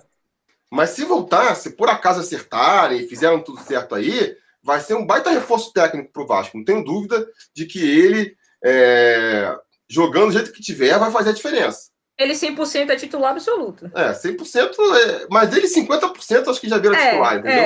É. Diferente do Ramon. O Ramon, eu acho que ele volta. O Ramon, eu acho que ele volta, tem mais chance de voltar, realmente, aí, como nem vocês falaram. Agora, ano passado, por exemplo, ele voltou muito mal. Fora de ritmo de jogo. É, e, e, ele é um jogador que acho que precisa mais do físico, sabe? Ele não foi em 2018 o mesmo jogador que ele foi em 2017, quando ele chegou no Vasco fazendo a diferença. E ele mesmo falou: ah, não, tô sem ritmo, tô demorando. E aí ele jogou uns três meses e se machucou de novo. Se ele voltar igual ele voltou no passado, precisando de uns, de uns três meses para poder recuperar seu futebol, aí vai acabar virando acabou titular. Acabou, é, acabou, acabou é. Ele vai acabar virando titular, porque, que nem a Natália falou, falta concorrência ali. Mas não sei se ele vai agregar tanto pro time jogando que ele jogou no passado, entendeu? Então, no Breno, a minha dúvida é se ele vai conseguir é, voltar, entrar em campo. Se ele entrar em campo, eu estou satisfeito. O Ramon, a minha dúvida não é tanto se ele vai voltar, mas em que condição ele vai voltar, entendeu? Se vai voltar jogando que nem em 2017 ou vai voltar jogando que nem em 2018. E eu temo que seja mais, pelo menos no primeiro momento. Para esse É, para esse ano eu não conto com esses dois. É. Pelo menos para esse ano. Para ano que vem é, é, é, mais provável, coisa que eu já falei até com o pessoal lá no grupo. Para esse ano, ignora Ramon, finge que eles nem existem, né? Ramon e, e Breno. Porque o negócio deles, eles têm que se recuperar fisicamente. Não tem é. como jogar eles agora, no, no meados de temporada, no auge da temporada, com o risco deles se contundirem de novo. É. É, aquela, é igual o Marquinho, a questão do Marquinho. Vai pegar ritmo de jogo com. É. andando. Não dá para esperar três meses esses jogadores ficarem bons, não. O Monk James falou aqui: Breno Ramon é questão médica. Se os médicos disserem que não tem mais jeito, desiste. Está jogando dinheiro fora. Eu acho que os médicos do Vasco, pelo menos, não disseram isso, né? Não é possível que, que a comissão técnica do Vasco está contrariando o, o departamento médico. Olha, no Vasco, não duvide. Os médicos, os médicos. É. é. Exatamente, os médicos do Vasco também falaram a mesma coisa de Marcelo Matos. Marcelo Matos ficou aí, o quê? Três anos parado? É, pois é. Não, não sei, é, pois é, mas se for por aí, aí realmente libera, né? Mas tem questão contratual também, tem que esperar acabar o contrato, não é só falar assim, ah, não quero mais, né? É, enfim, é complicado. Mas falando em confiar, concordo aí com a Madelon também, não estou esperando mais nada de Breno e Ramon. Se aparecer, vai ser uma ótima surpresa, mas não estou contando, esperando a hora deles chegarem para melhorar o time. Acho que a gente não pode contar com isso. Mas, e dois jogadores que chegaram muito fora de forma aí e tiveram essa parada para se recuperar e que são jogadores que têm potencial, que são o caso aí do Valdívia e do Bruno César. No primeiro semestre, os dois foram nulos, né? O Bruno César foi. O Valdívia chegou mais no finalzinho, mas também não mostrou nada. E o Bruno César está desde o começo do ano também, não mostrou nada no primeiro semestre. Mas são jogadores de potencial. Vocês acham que eles podem mostrar alguma coisa no segundo semestre aí? Estão com expectativa disso? Do Valdívia, ele tá, tá até melhorando, né? Com o Luxemburgo tá ganhando mais ritmo de jogo e tal. Mas é, eu não sei, eu, eu, não, eu não vou com a cara do Valdívia. Eu, eu não espero, eu não confio nele. Eu, quando ele tá atuando, eu nunca espero que ele vá ser o jogador que vai decidir. É, ainda teve um, lance no jogo contra o Fluminense que a bola ia ficar meio dividida entre ele e o jogador do Fluminense, e ele foi tão devagar a bola, tanta preguiça, parece que é uma má vontade para jogar às vezes. É a mesma questão do, do Bruno César, pelo menos no, no início do ano, o Bruno César tava assim, né? Vai na dividida, vai mole, vai de qualquer jeito, tá uma preguiça, uma má vontade. A questão é essa. E, e, o Bruno César também tinha a questão física, né? Parece, com o Luxemburgo tá pessoal tá, tá melhorando e tal. Mas assim, não dá para você pegar um jogo só e achar que por conta desse jogo, ah, foi um clássico, não sei o que, ah, o Fluminense estava com dois a menos, era uma outra situação, né? Tá, tinha mais espaço no campo. Tem que esperar a sequência aí para ver. Eu não acho que vai ser o, o grande diferencial, vão ser os craques, não, mas po pode agregar, pode, com certeza. E você, Madelon? César, é, o Bruno César, ele veio com pontas de grande contratação, né? Então ele veio, foi, foi muito foi muito decepcionante o rendimento do Bruno César, né? Porque o pessoal vinha, né? ele já tinha uma má fama no, esporte. no Sporting, né? Ele já tinha uma, isso, ele já tinha essa má fama, né? De ser preguiçoso, né? Dessas coisas todas. Mas ele veio com uma, com uma ponta de grande contratação e não correspondeu com essas expectativas. Né? O Valdívia não. O Valdívia a gente já conhecia de outros anos, né? Lá do Inter, do, do Atlético Mineiro, né? Então ele está tentando recuperar o seu bom futebol. Ele passou por um período de contusão, né? O que diminui a, a confiança do jogador, né? Querendo ou não, isso influencia, né? No rendimento do jogador. Né? Mas o Bruno César foi displicência, ele foi. Ele foi desleixado. O Valdívia não. O Valdívia, ele ainda dá, pra recuperar, pelo menos o psicológico dele dá para recuperar. É, eu acho o seguinte. Eu não fui, não, não, não gostei da contratação nem do Bruno César, nem do Valdívia. Não seriam os tipos de jogadores que eu contrataria. É, desaprovei a contratação deles quando eles chegaram. Agora, foi a aposta que o clube fez, né? A gente tem que se agarrar a isso agora, porque da onde que vai sair recurso técnico desse time do Vasco aí? não, não tem muito para onde correr. Então, acho que, que não resta o Vasco outra alternativa a não ser ficar tentando com esses caras aí e, e ver se eles pegam no tranco, né? E ver se eles pegam no tranco. Então, assim, eu acho que o Valdívia melhorou já um pouco, concordo com a Natália, em relação ao que ele fez, apresentou no primeiro semestre. É uma evolução tímida, mas, mas é uma evolução. É alguma coisa. Ele deixou de, ele deixou de ser aquele cara que entrega o jogo para ser aquele cara que não faz nada em campo, né? Vamos torcer se ele melhora um pouquinho para começar a fazer diferença. Era negativo, agora está no zero. Pelo menos atrapalhar é. os outros. É, é, era bem negativo mesmo, porque as primeiras partidas dele, você viu os, os lances, era ele que tinha que estar tá marcando e não marcou, foi ele que tentou driblar e não driblou. Então, assim, é... e agora ele está meio que ali tentando uma jogada, ajudando mais na marcação, não se destaca tanto, mas parou de se destacar negativamente, pelo menos, né? Então. E não atrapalha muito ajuda. É, é Pois é. E o. E o Bruno César, é, concorda aí, a questão dele é mais física, né? De intensidade, botar intensidade. Então, assim, a Natália apontou muito bem. Você entra no final de uma partida em que o, o time adversário tá com menos um, logo fica com menos dois. Aí é mais fácil de você se destacar, né? Ah, uma situação muito diferente ele jogando os 90 minutos, começando a partida. É, segundo as informações, ele ele vai até começar como titular, provavelmente, contra o Palmeiras, né? Eu acho assim, pre acho precipitado, acho precipitado. E, ainda mais precipitado que vai atuar ao lado do Marquinho. É, não, então, pô, o Vasco podendo, podendo explorar o contra-ataque ali, vai, vai pegar dois jogadores que são paradões, que eu acho furada, né? Acho furada. O André Luiz aqui também é conselheiro, tá falando que o Valdívia é muito ruim. Ele falou assim, ó, ele é muito ruim e acha que joga muito. Gosta de correr de lá para cá, balançando aquela cabeleira horrível. É, pois é. Ele. É que nem eu falei, eu não apostaria nele. Não apostaria nele. Não teria contratado ele. Mas agora que chegou, sei lá, entre o Valdívia e o Ian Sassi da vida. Não tem é tu mesmo, né? É. É o famoso, não tem tu, vai tu.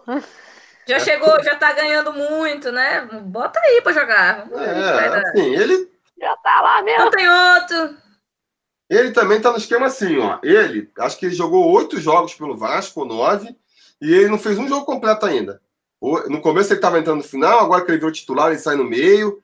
Então, quer dizer, o jogador também que, que não, não conseguiu ainda. Oscila bastante. Oscila muito, né?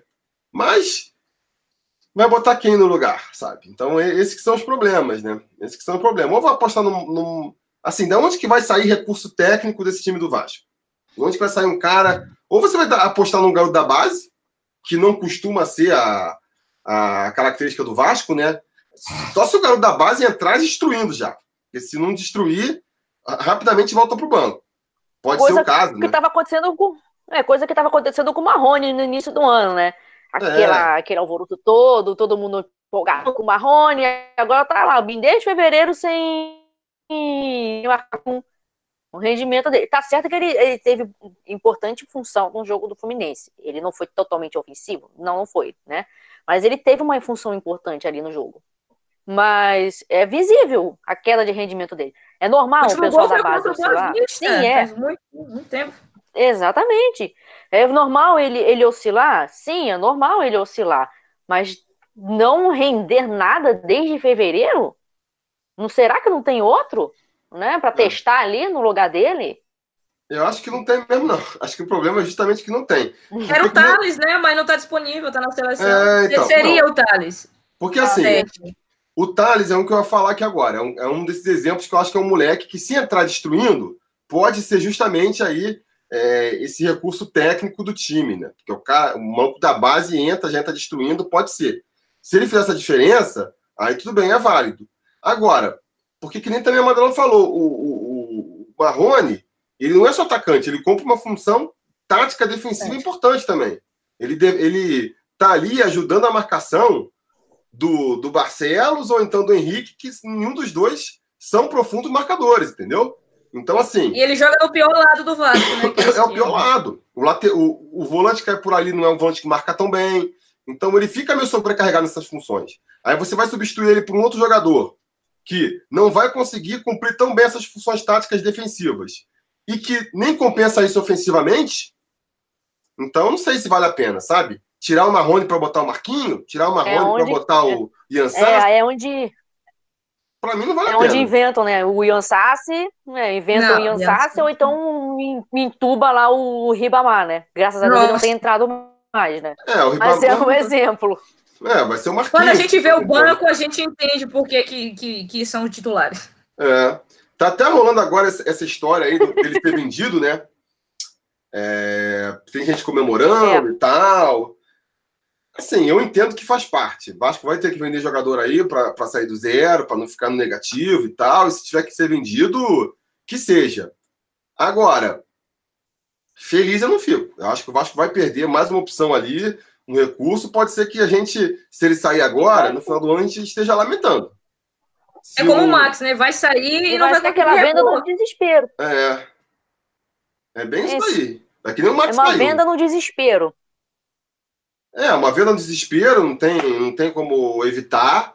Mas, pô, o Vasco vai perder, o elenco perde, enfraquece, né? É, é, que nem o Max mesmo. A gente não chega a lamentar, porque não tá fazendo toda aquela diferença. Mas eu não vou comemorar também, porque não tenho peça de reposição. A menos que abra espaço aí para o Thales Magno. Pelo menos, né? É, se, se ele sai e abre espaço para o Thales Magno, e o Thales Magno começa a comer a bola, beleza, pode ser a situação, mas.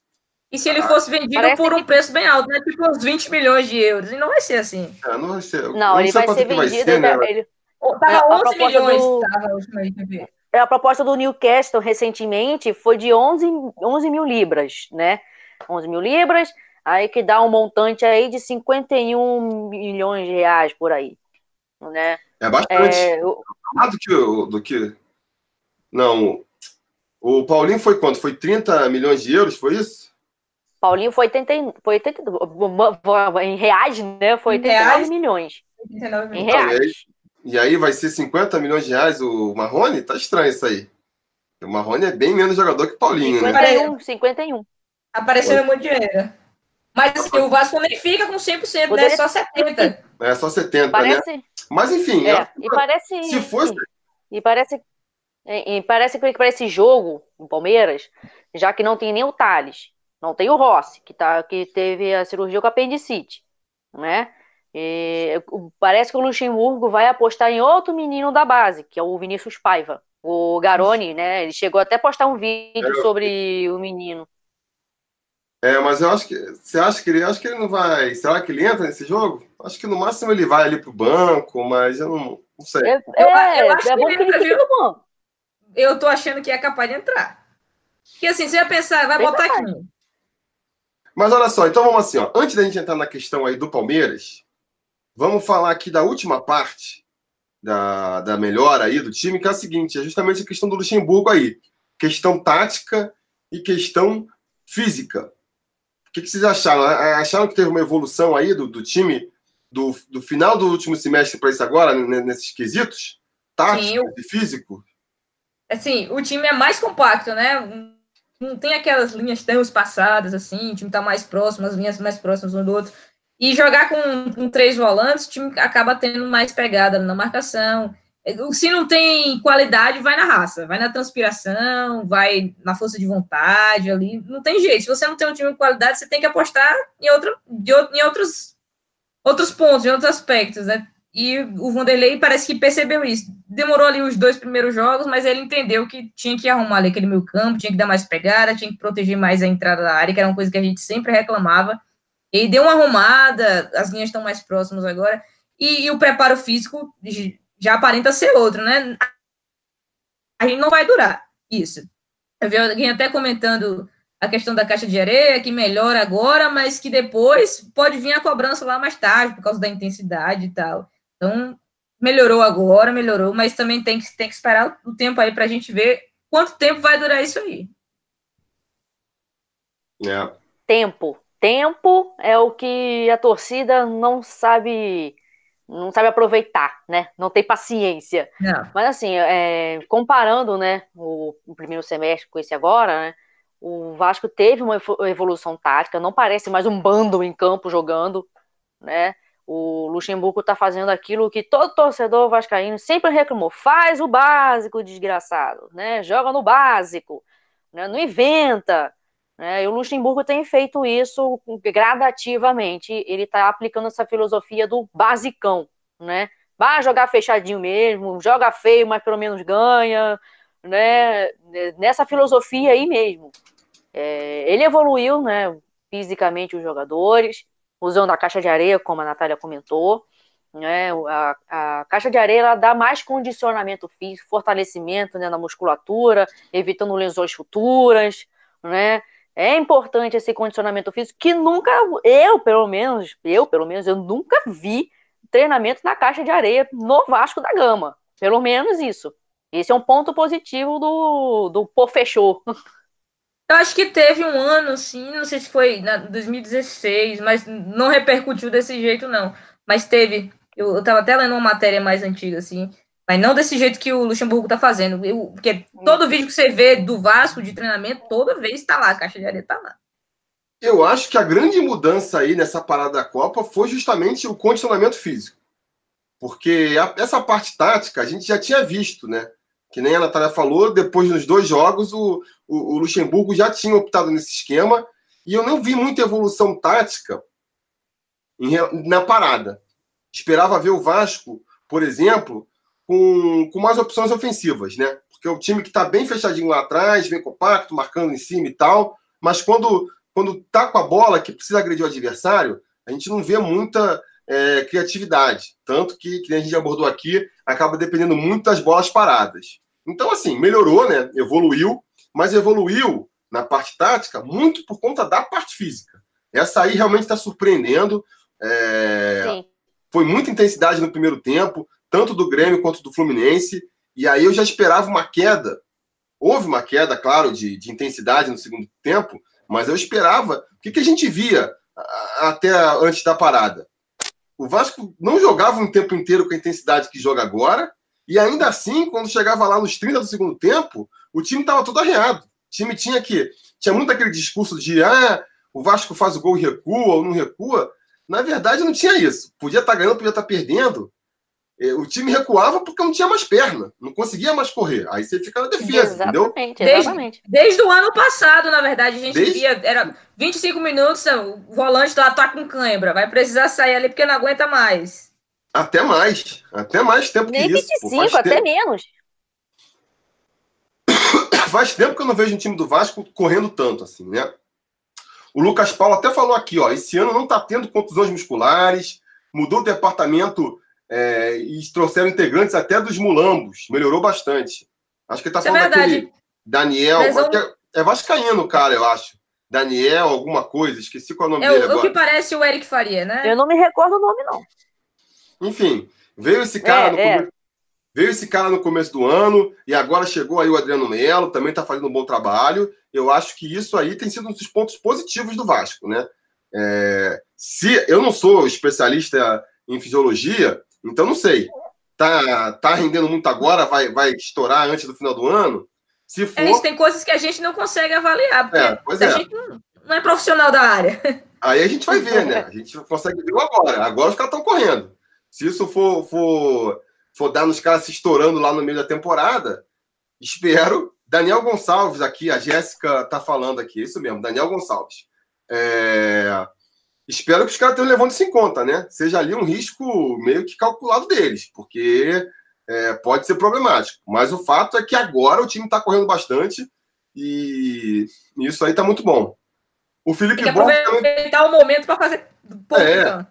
Nesse ponto é. Então, pô, aproveita. Às vezes a, a tática foi essa, cara. Vamos botar os caras voando agora. Vamos tentar já fazer tudo que é ponto possível, porque aí quando o time cair de rendimento lá no final, a gente já, já tá não precisa. Já. já tá tudo meio que tá encaminhado, entendeu? Agora, se não conseguir acumular gordurinha, aí ferrou, né? Aí se abraça aí, porque. Gordura branca, né? Pelo amor de Deus, gordurinha branca. É, é contraditório, né? Falando de preparação física, falando massa, de massa depois. muscular, massa magra. Enfim. É, é essa aí mesmo. Ó, o Felipe Borges está voltando aqui naquele assunto lá da gente tava falando dos jogadores saindo. Ele falou, ainda um pouco mais atrás. Luan, Ricardo Graça, Andrei, Douglas Luiz, Paulinho, seria um time bom se o Vasco tivesse segurado. Sei que é difícil para o time, mas o que vocês pensam? Seria um time razoável?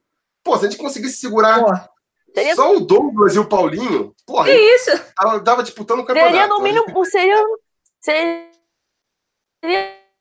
no mínimo competitivo, né? Nossa. Por isso que eu Não, acho, cara, tem que. Douglas e Paulinho tava suficiente. É, Douglas e Paulinho, bota o Douglas e o Paulinho nesse time aí, o time voa. Então, por isso que eu acho que tinha que fazer um, um planejamento na parte do futebol de investir mais na base, justamente para quando tiver esses caras aparecerem, segurar esses caras, entendeu? Porque são raros, são mais raros do que parece. Muitas vezes eu defendo assim, pô, tem que ter paciência, você tem que ter paciência com a base, você tem que dar tempo para o jogador evoluir. Aí sempre eu ouço assim, pô, o Paulinho não teve tempo, não precisou de tempo, o Douglas não precisou de tempo. Só que, galera. Fora de série, né? Não fora de série. Você esperar que todo jogador da base vá subir e vai entrar resolvendo, não vai, não vai fazer assim. É por isso que são e, assim, jogadores nem, valiosos. Nem, o caso né? do Paulinho... Você não, você não precisa de 11 craques. Você é, pode ter dois craques e nove é. bons. É, o, o jogador da base... Paulinho, precisa... ele, ele já na base...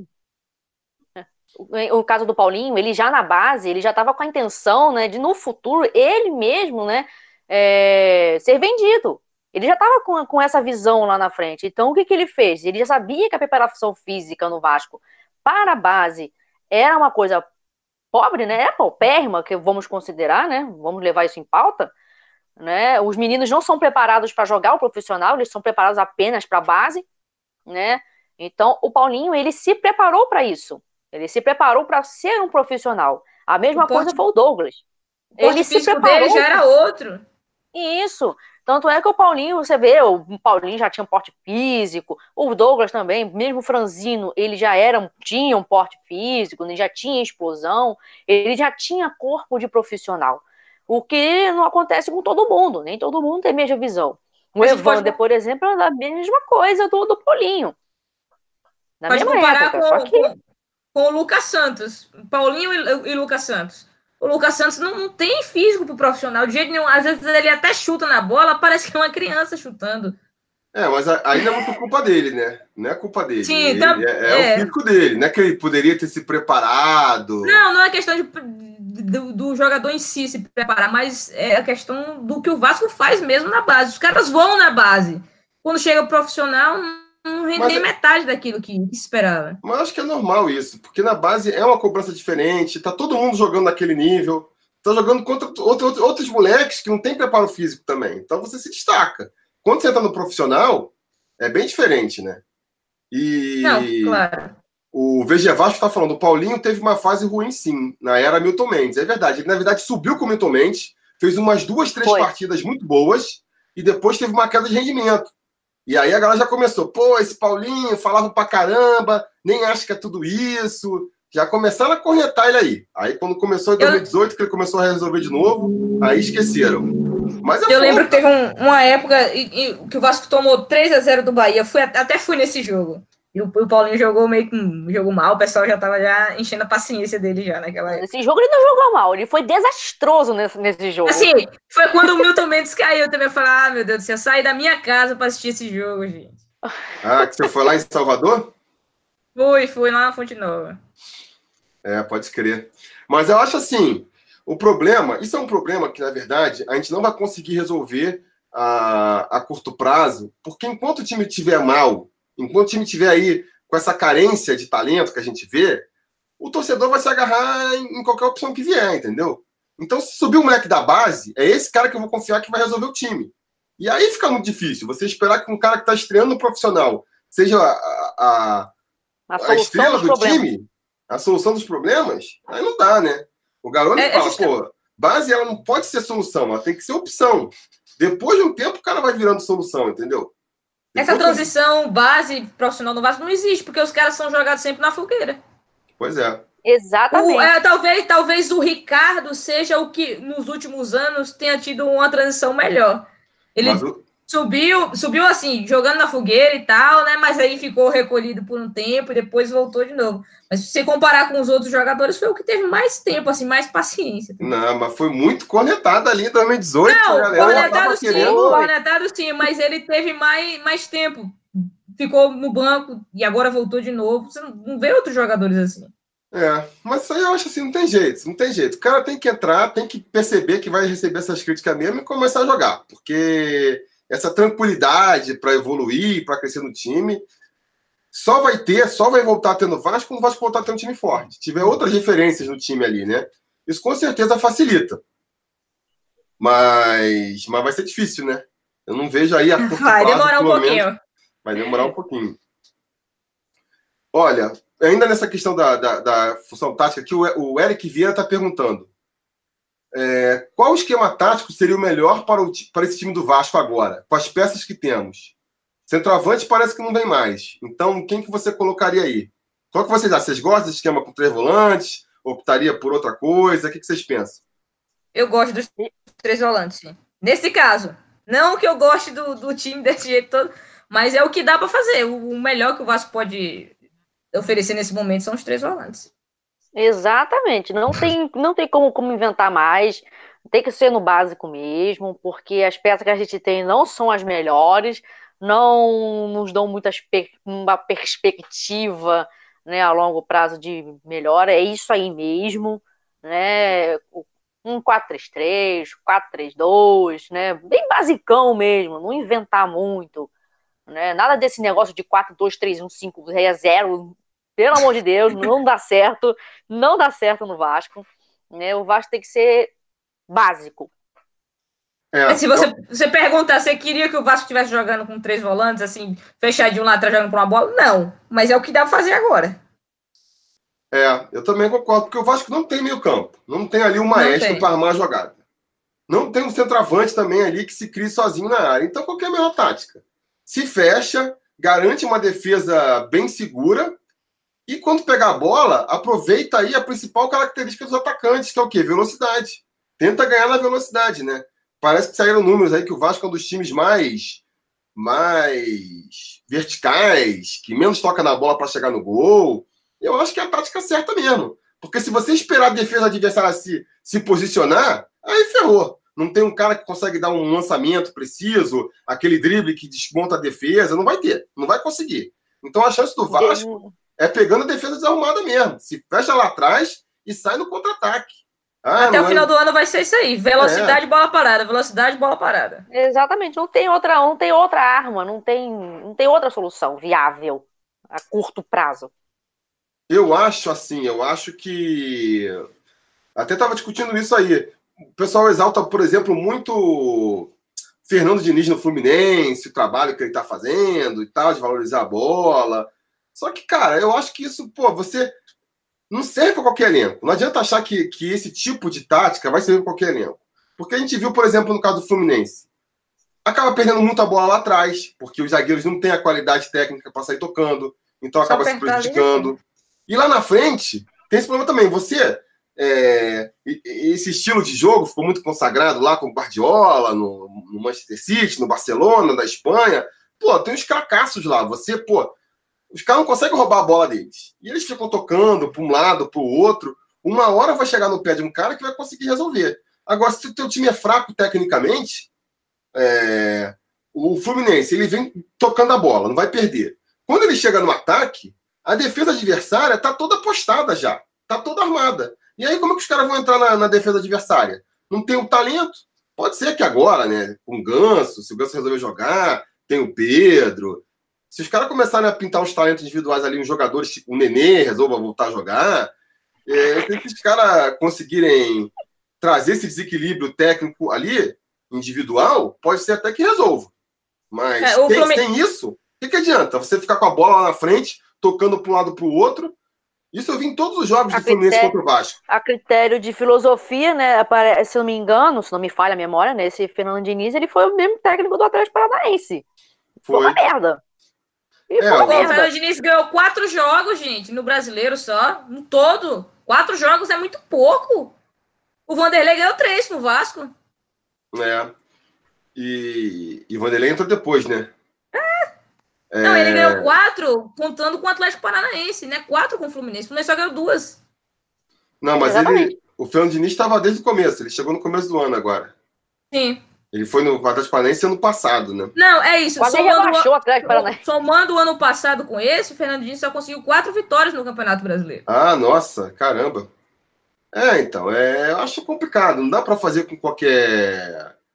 É, porque eu tô falando, eu não, não, acompanho o Fluminense, mas pelo que eu vi do Fluminense jogando contra o Vasco, que nem uma equipe super técnica assim, você vê os caras muito com a posse de bola, mas, mas chegando pouco na área do Vasco, porque os caras ficam tocando para um lado para o outro, e a defesa do Vasco, por, sem ser nenhuma grande referência, tá até melhorando agora, já conseguia anular, entendeu?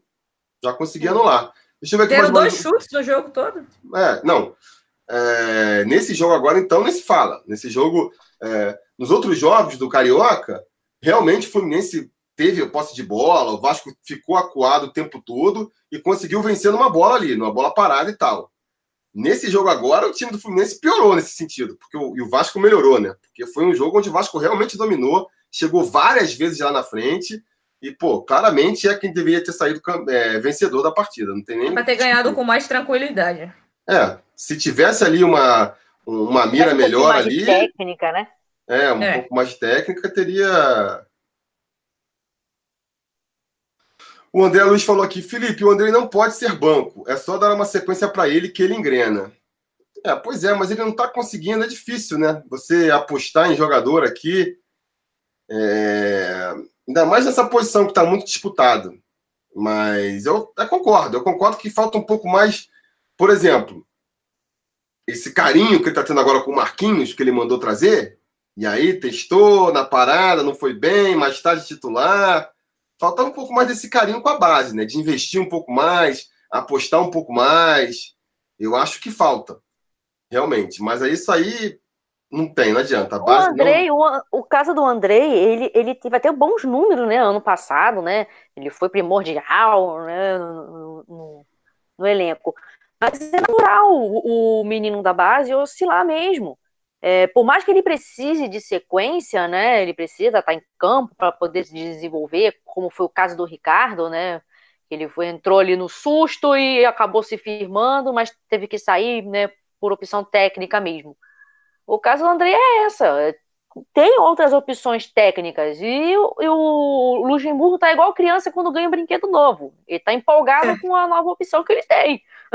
então, vai usar até o final. Vai usar até dizer chega. O André vai ficar ali, encostadinho, ali em stand-by, vamos botar assim. É, um, um, acho que um, um, dos problemas pela qual a nossa base acaba não sendo tão desenvolvendo tanto é justamente isso.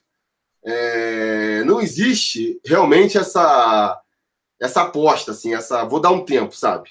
O próprio Ricardo é um bom exemplo. Ficou encostado, acabou.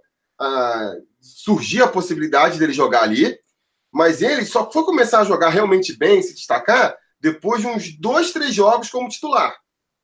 E isso aconteceu porque deu a sorte do Castan machucar, os outros estarem embaixo, entendeu? Ele meio que ser a última opção.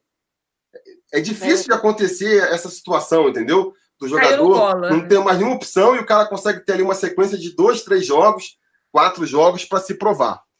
É, normalmente o garoto entra num jogo e aí depois é esquecido, né? É... Exatamente. O próprio Thales entrou contra o Botafogo, depois ficou um tempão afastado, teve uma nova chance agora, aí de repente entra o Lucas. Você não entende muito qual é o critério ali, porque pô, é, tá ele, um, de repente muda para outro. Entrou contra o Botafogo, aí quando foi no jogo contra o Ceará, acho que o Vanderlei botou o Jairinho. O Jairinho, pois é, aí, pô, entendeu? Isso que eu tô falando. Aí depois que deu umas duas, três chances pro Jairinho, ah, não dá para ficar investindo no Jairinho, sendo que tem moleque da base. Então. Mandou esse discurso aí, filosófico. Deu ver três jogos do Jairinho para chegar nessa conclusão? Que, Precisava que, isso, né? É, pô, já tinha que ter dado no começo. Ele já, tá, ele já tava lá, ele já tava lá no Bangu. Se tivesse visto isso lá no Bangu, não tivesse trazido ele. Não, dá para ver no treino, dá para ver no treino, pô. O cara com certeza não tava destruindo no treino. Se não tá destruindo no treino, porra, bota o moleque da base então, vou botar, sabe? Aí não, jogou, deu três, quatro chances, aí depois falou: ah, tá bom, não, vou, não vai ter espaço. Ah, é complicado. Realmente, assim, é, é, nisso que eu falo várias vezes, cara. Se não tiver uma mudança de mentalidade de como a gente vai encarar o futebol, a gente nunca vai conseguir parar de patinar. E uma das coisas que tem que mudar é isso, é falar, chegar ali, ó. Não é querer escalar pelo treinador, mas é falar, cara, olha só, nossa, nosso elenco aqui ele é basicamente composto de molecada da base. É esse elenco aqui enxuto, e fora isso, são da base. Se vira com eles aí, entendeu? Agora não, qualquer jogo ruim, você fala, ah, não, preciso de um atacante. Ah, tá, traz o perna de pau lá da ferroviária. Ah, preciso de um lateral. Ah, vou buscar o cara lá na, no Guarani. Aí pronto, aí não vai ter espaço, aí não vai surgir. Se o garoto não entra destruindo, ele não vai ter oportunidade. Não vai ter sequência nunca. Assim, é incrível como os, os jogadores medalhões, eles podem fazer três partidas ruins, mas o da base não. É, muito isso. Muito Essa paciência, assim, é fora do normal.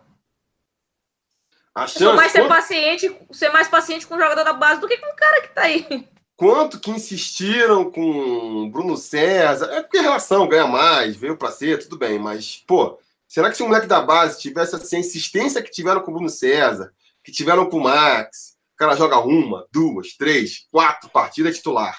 Aí depois que ele deixa de ser titular, ele vai para o banco, mas entra todo o jogo ainda. Aí vai entrando mais tarde, mais tarde. Tem chance, o cara deixar de virar opção, pô, vai dois, três meses. O jogador da base entrou uma vez, foi bem, aí. Acabou. Acabou. Não, Acabou. não foi excelente. Ah, você foi bem, mas eu vou querer testar outra opção aqui. Aí é complicado, né? Aí é complicado.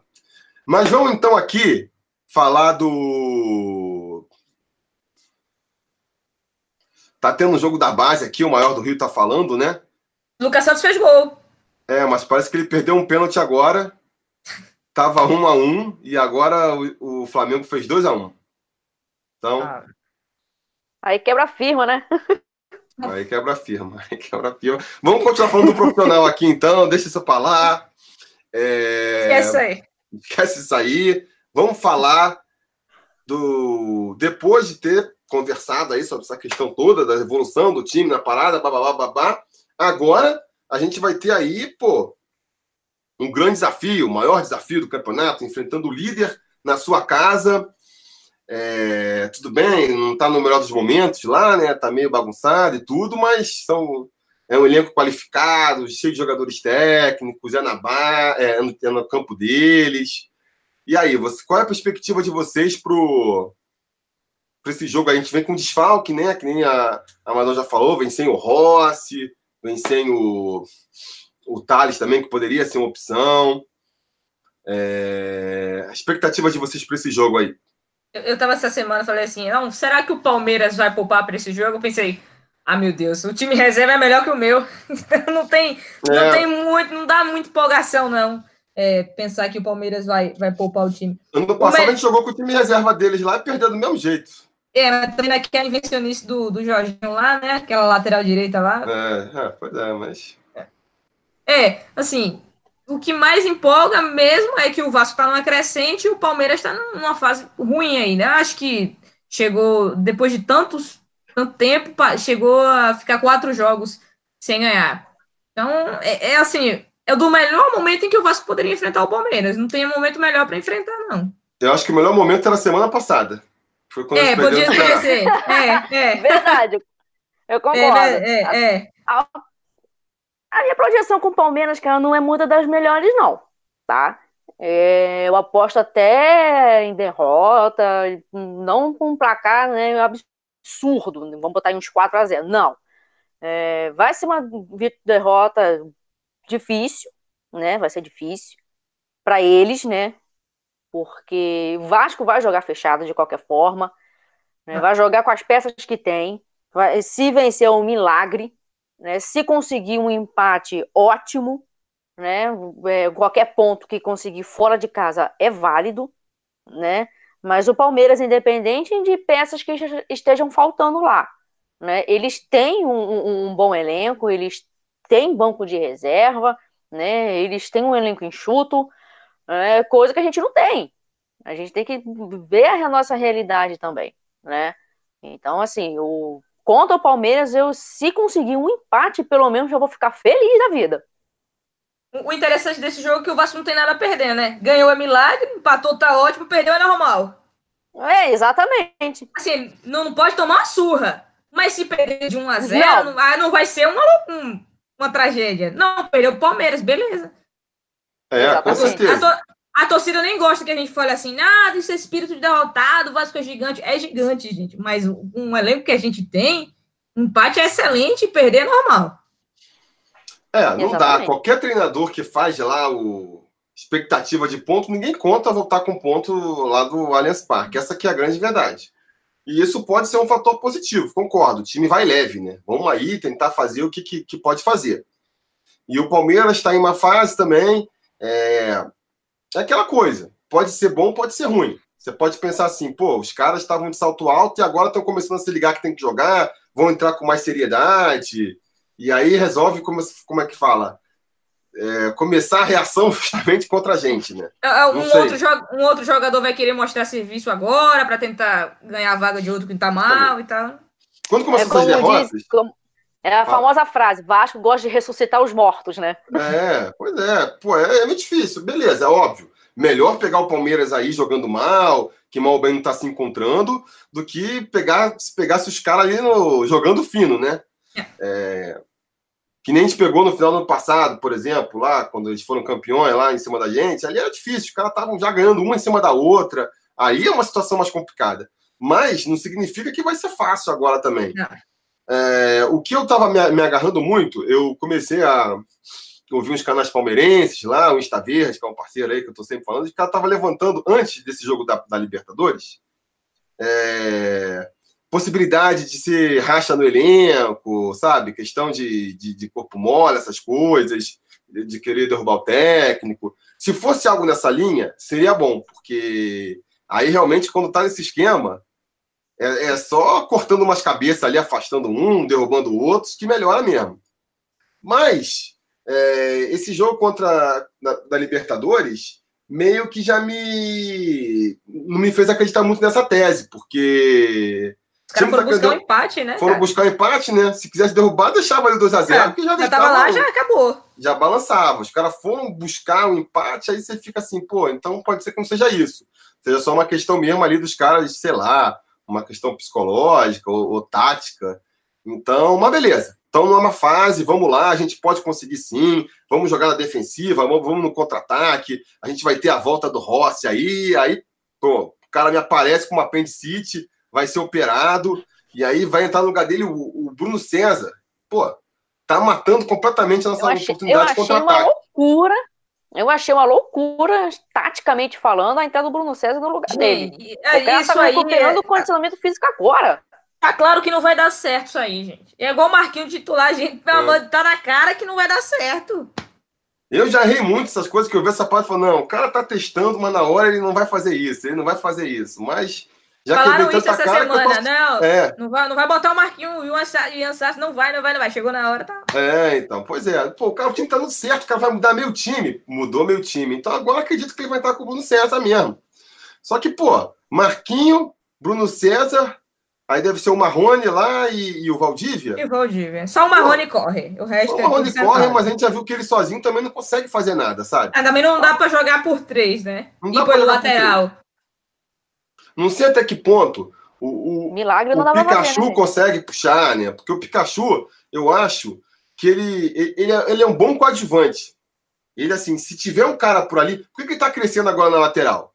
Porque quem, quem chama o jogo ali na lateral é o Rossi. É o Rossi. Ele aparece para dar o apoio. Muitas vezes livre, com menos marcação. Aí ele se destaca. Se ele virar a referência do setor, ó, o Pikachu tá incomodando aqui. Os caras com um lateral, um cara para marcar ele, ele é anulado, porque ele não tem também essa qualidade técnica para, sendo muito marcado de perto, se criar. Então, assim, não sei. O Bruno César vai ser esse diferencial ali na direita, que vai conseguir chamar a marcação para ele, Eu jogando desde o começo? Eu acho vai difícil, né? E aí, se o Vasco não tiver esse escape, não tiver o escape contra-ataque, e, e, a bola ficar dando para o Palmeiras, o Palmeiras ficar martelando em cima da nossa defesa, por melhor que ela esteja, uma hora alguém vai falhar. Os caras são, são também bons, vão conseguir acertar um chute lá de longe. Então, assim. O nervosismo, o é... nervosismo a afobação vai falar mais alto nessa hora. Vou errar é... tudo que puder errar.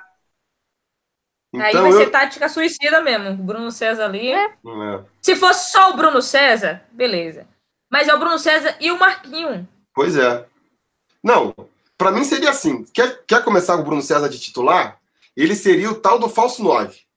É o cara que não precisa voltar para marcar, fica lá fica na, frente, frente quando pegar a volta. Aí eu, aí quando, eu concordo. Quando estiver atacando, sim. deixa que o Marrone entra por ali, ou então o cara que jogar pela direita entra por ali. Agora, e aí você tem uma bola parada, tem ele ali. Tem a bola e parada e tal. Agora, botar ele para um lado, aí bota mais o Valdívia, que também não marca bem, não corre tanto. Bota mais o Marquinho. Aí, cara, vai ser muito difícil. Vai ser muito difícil. Então, é, cheguei a estar mais empolgada essa semana, mas aí quando surgiu essa notícia do, da, da operação do Rossi e, e a escalação que ele vai botar para o lugar, foi aí, broxante. Aí, foi broxante. Foi broxante, broxante desanimador. hoje não, hoje não. Hoje sim. Hoje eu tô não. até vendo. Vou até tentar aqui. Nem sei se eu vou nesse jogo ainda, porque... Cara, ir para jogo no Allianz Parque é, é um perrengue. Os caras vendem a conta gota os ingressos. E então agora eu tô sabendo aí que eles vão vender de novo aí amanhã, uma hora da tarde, vou tentar comprar. Porque se você não consegue, eles, eles vão vendendo em conta gotas assim, quase sempre quando você entra no futebol card tá indisponível, você não consegue comprar. E eles deixam um pouco para vender na hora. Só que aí na hora fica uma fila absurda. Tem que chegar tipo três horas antes do jogo para ficar na fila.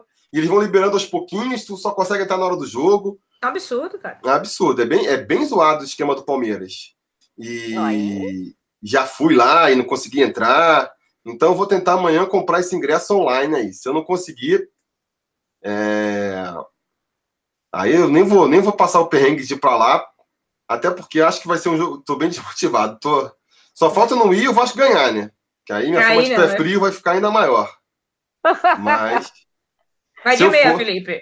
É. Mas vamos Vem ver. tirar o urucubaca, cara. Agora, Pô, Felipe, é, é, eu acho que eu... esse, esse, esse jogo vai ser. Pode falar, pode falar, pode terminar. Não, fala aí, fala aí. Não, não só eu comentar aqui que eu já vi o Vasco sendo campe... ganhando o jogo aqui em São Paulo. Ah. Faz tempo, mas eu vi. Foi contra a Portuguesa em 2012. Aquele gol de bicicleta do Alexandre. Deus foi a é única... faz tempo, hein? Foi a única vitória. Qualquer vitória do Vasco aqui em São Paulo que aconteceu depois disso foi num jogo que eu não tava. E tá melhor que eu. No, aqui na Bahia, comigo. Já semigo, o Vasco já não ganha. Comigo, então. É, pois é. Mas fala eu que, que você fui na derrota pro, do, E eu que fui no, no Engenhão, no primeiro jogo que eu fui. Fui na derrota lá no, no Engenhão pro Flamengo, logo no Carioca. Ô, oh, derrota. Derrota vai ver, mesmo. Vai ver que o problema, então, é do Vasco, não é da gente, é do Tô começando a achar. Torcida não é. Ó, Natália, o Young Ned está perguntando aqui qual é o seu lugar da Bahia. Jacobina, é perto, é tipo assim, a entrada da Chapada Diamantina. Maravilha. Assim, 300 quilômetros de Salvador, mais ou menos. Mas fala aí então, fala o que você ia falar aí. Não, eu acho que vai ser um, um, jogo interessante, porque até agora o Vasco enfrentou o Grêmio e o Fluminense, que são times que prezam pela posse de bola, né? Mais de toque de bola, valorizam bastante e tal. E o Palmeiras não é esse time, o Palmeiras é aquele time mais do, do chutão mesmo. E é. vai, vai ser diferente, vai ser bom até para a gente ver como é que o Vasco se comporta nessa situação. É, é, o pessoal reclama muito disso, né? Que é um time que joga mais parado. Agora, confia mais no talento, né? Possivelmente, porque com certeza eles não estão esperando que o Vasco vá para cima. Se eles não vierem ah, também. Não, isso, sem sombra de dúvida. Pode, vamos, vamos é. apostar aí então num 0x0, né? Vamos apostar num 0x0. Pode ser. Sabe? Os caras tentam, tentam e não conseguem. Paulo César perguntou aqui, Felipe, por que o Ian Sassi ainda está no Vasco? Porque o contrato dele é de dois anos, Porque né? não mandaram ele embora. É. Porque não mandaram ele embora ainda. Mas é, é de dois anos ou é de um ano só? Nem sei, acho que é de dois anos. Vai ficar até mais o ano que vem ainda, se ninguém quiser levar. Eu Sim, achei... Sassi é empréstimo? É, é, é, empréstimo, é por aí mesmo o contrato dele.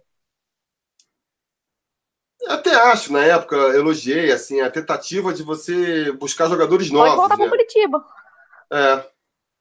Mas, enfim, não vai. Se for. Pode ser que evolua ainda, mas para esse ano é difícil mesmo. Acho que tem que fazer que nem o Ricardo Graça, que nem estava comentando aqui. Fica um bom tempo afastado. Quando todo mundo esquecer que ele está no elenco, aí dá mais uma chance para ele, se ele estiver bem nos treinos. Enfim. Quando o Luxemburgo Mas, se galera, então ele já deu o recado dele. Se jogar, é, se não é jogar, vai, vai rodar. Rua. É verdade, é verdade, é verdade. Se puder devolver, se tiver a opção de, de, de devolver no final do ano, acho que devolve, né? Não tem por que ficar insistindo. E esse cara vai, vem por, vem por empréstimo com opção de compra. Aí você fala assim, pô, mas quanto que é essa opção de compra? Eu sempre falava, porque se a opção de compra for barata, beleza, vale a pena. Agora, se for cara, ah, não, deve ser barato, sei lá. Aí veio o Lucas Mineiro, pô, jogando bem. Aí quando foi ver a opção de compra do cara, era, porra, 2 milhões de reais. Pô, aí não vale a pena, cara. Você contrata um cara que é uma bala para você comprar em definitivo, pô, aí realmente são essas coisas que não dá para entender. Pior, o pior não é nem ele não valer a pena. O pior não é nem valer a pena. O pior é quando não vale a pena e o Vasco vai lá e compra a si mesmo. É, é verdade. E, e, e quase aconteceu. Quase aconteceu com esse Lucas Mineiro aí. Não sei se. É... Ia ser 4 milhões o Vasco ia comprar. Era é, 4 milhões, né? O galera tá falando aqui, perguntando do, da, do Konami no Vasco. O Vasco fechou um patrocínio agora também, né? Com, a, com o PES lá. Foi, foi. Foi, E agora de noite e... também. Vai ser de um milhão por ano, por três anos mais ou menos. Já está pequenininho aqui na manga. É um patrocínio interessante, Isso. né? É... Pelo tamanho que é o BMG e o que ele paga? É verdade. Esse o BMG tá patrocínio... tá pagando aqui 4 milhões. Aqui tá pagando um só. Hum? É, esse patrocínio da Konami, na verdade, ele está visando o investimento no e-sports, né? Que são aqueles times é. que games, né? O Vasco está visando esse, essa categoria, esse ramo, né? Do, do dos jogadores virtuais. É interessante que o mercado está crescendo, né? Exatamente. Verdade. Bom, galera, vamos caminhar então aqui. Já estamos chegando em duas horas de live. Antes de começar essa live, eu falei para as meninas que eu queria tentar fechar em uma hora. Mais uma tentamos. vez, falhei miseravelmente. tentamos, falhei miseravelmente. Tentamos. Continua tentando, Felipe. É, continuo tentando. Agora que ficar reclamando aí nos comentários, cara, eu tento, eu penso nisso, mas na, na é, semana que vem eu venho com comentário, venho mais curtinho ainda, eu venho com três, três itens na pauta. Porque tem jeito. Então, vamos aqui pedir para vocês aí, então, se despedirem. Chuta um placar aí que vocês acham que vai ser Palmeiras e Vasco. E aproveita já dá aí o boa noite também. Fala aí. Madelão, aproveita para fazer a propaganda aí do nosso grupo no Telegram. Ah, começa por você então aí. É, galera, é bom mesmo começar por mim mesmo, porque minha filha aqui já tá pedindo para dormir. Olha aí, ó. É, é, eu agradeço aí a oportunidade, o convite. Foi um prazer imenso mostrar o lado feminino do Vasco, né? É, mulheres, participem mais, né? O Vasco também ama vocês. Boa. é, o grupo do, do, do, Sobre Vasco, né, no Telegram, é acessível para todos os vascaínos. Você não precisa de, de, de número de telefone, tá? Ele é acessível em todas as plataformas. A minha filha dando uma ponta é. aqui. É, é, ele é acessível em todas as plataformas.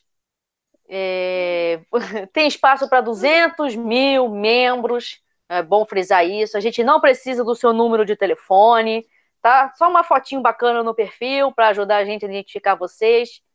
Né? Várias, funcionalidades, várias funcionalidades que não tem no WhatsApp, os bots muitas, aí que muitas, ajudam. Infinitas possibilidades no Telegram.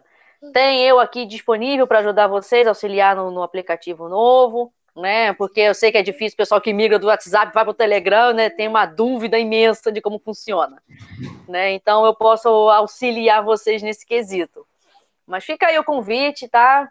É, prazer em, em estar aqui prestigiando essa live com vocês. E seu palpite? Seu palpite pro jogo? Meu palpite, um a um.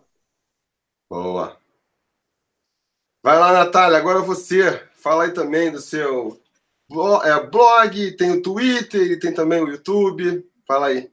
Primeiro, queria agradecer ao Felipe né, pela oportunidade, que assim, é, a mulher precisa ganhar mais visibilidade no futebol, né? Então, a gente podendo fazer uma live com duas mulheres é, é sensacional. É, da outra vez o Felipe já tinha feito convite, não deu certo, mas graças a Deus agora foi. Eu tenho, pessoal, um blog, né, como o Felipe falou, que é to, todos têm o mesmo nome, é Dona do Meio Campo. Procura lá donadomeio-campo.blogspot.com, é o, o, blog. E no Twitter também Dona do Meio Campo, no YouTube também é Dona do Meio Campo. Então é facinho de achar, tranquilo. Meu palpite para esse jogo, Felipe, é 0 é a 0 Eu vi aqui agora, fiquei até mais empolgada. O Vasco é o único time carioca que já ganhou no Allianz Parque. Com certeza você não estava lá. Não, eu lembro desse jogo. eu lembro desse jogo, cara. Foi o gol do Nenê, não foi? Sim, que no Praz, assim, daquela coberturazinha Isso. no Praz. Tinha uma então... festa, eu falei, pô, vou faltar a festa para ver. Ah, vou na festa então. Churrasco. E aí, pô, o Vasco cima de ganhar essa partida. Vai ganhar. Tomara que dê para sair com um empatezinho lá. É. Eu acho que dá, não é impossível não. Difícil, é, mas não é impossível. Não, acho que também é impossível não. Eu vou apostar também no 0 a 0 aí. A gente volta lá. Ah, a torcida com certeza não vai estar muito do lado do Palmeiras, vai estar pressionando, vai estar apertando, e aí a gente pode, no nervosismo dele, se aproveitar, né? É... Então, vou aqui agradecer vocês duas. Eu realmente queria fazer aqui um, eu sempre procuro fazer, a pessoa talvez não perceba, mas eu vou tentando fazer aqui os bate-papo temático, né? O último, por exemplo, foi com dois. É, foi com o Michel, que é o host do, do, do A Voz do Vascaíno, e o Igor lá do, do Bate-Papo Vascaíno, é, Papo Vascaíno, aliás. Aí depois eu tentei. Enfim, vou sempre tentando fazer assim, é, tentando uma ligação entre os convidados. Dessa vez queria fazer com duas mulheres justamente para aumentar, tentar aumentar essa representatividade. Que nem eu falei antes de começar a live, menos de 5% da minha audiência são de mulheres. Quero mais mulheres assistindo sobre Vasco aí. Então, se você gosta do Vasco, não tem porquê não acompanhar a gente, não é mesmo? É, Exatamente. Então, agradecer. Você ganhou já mais um membro para o grupo do Telegram, que sou eu. Boa. Opa! Aparece lá, aparece lá. Terminar aqui, vamos para lá já. Então, beleza, galera. Muito obrigado mais uma vez para vocês. Obrigado a todo mundo que acompanhou aí, os conselheiros que apoiam a gente e, e prestigiaram a live, e todo mundo mais que, que, que apareceu aí. Obrigado. Gente vai falando.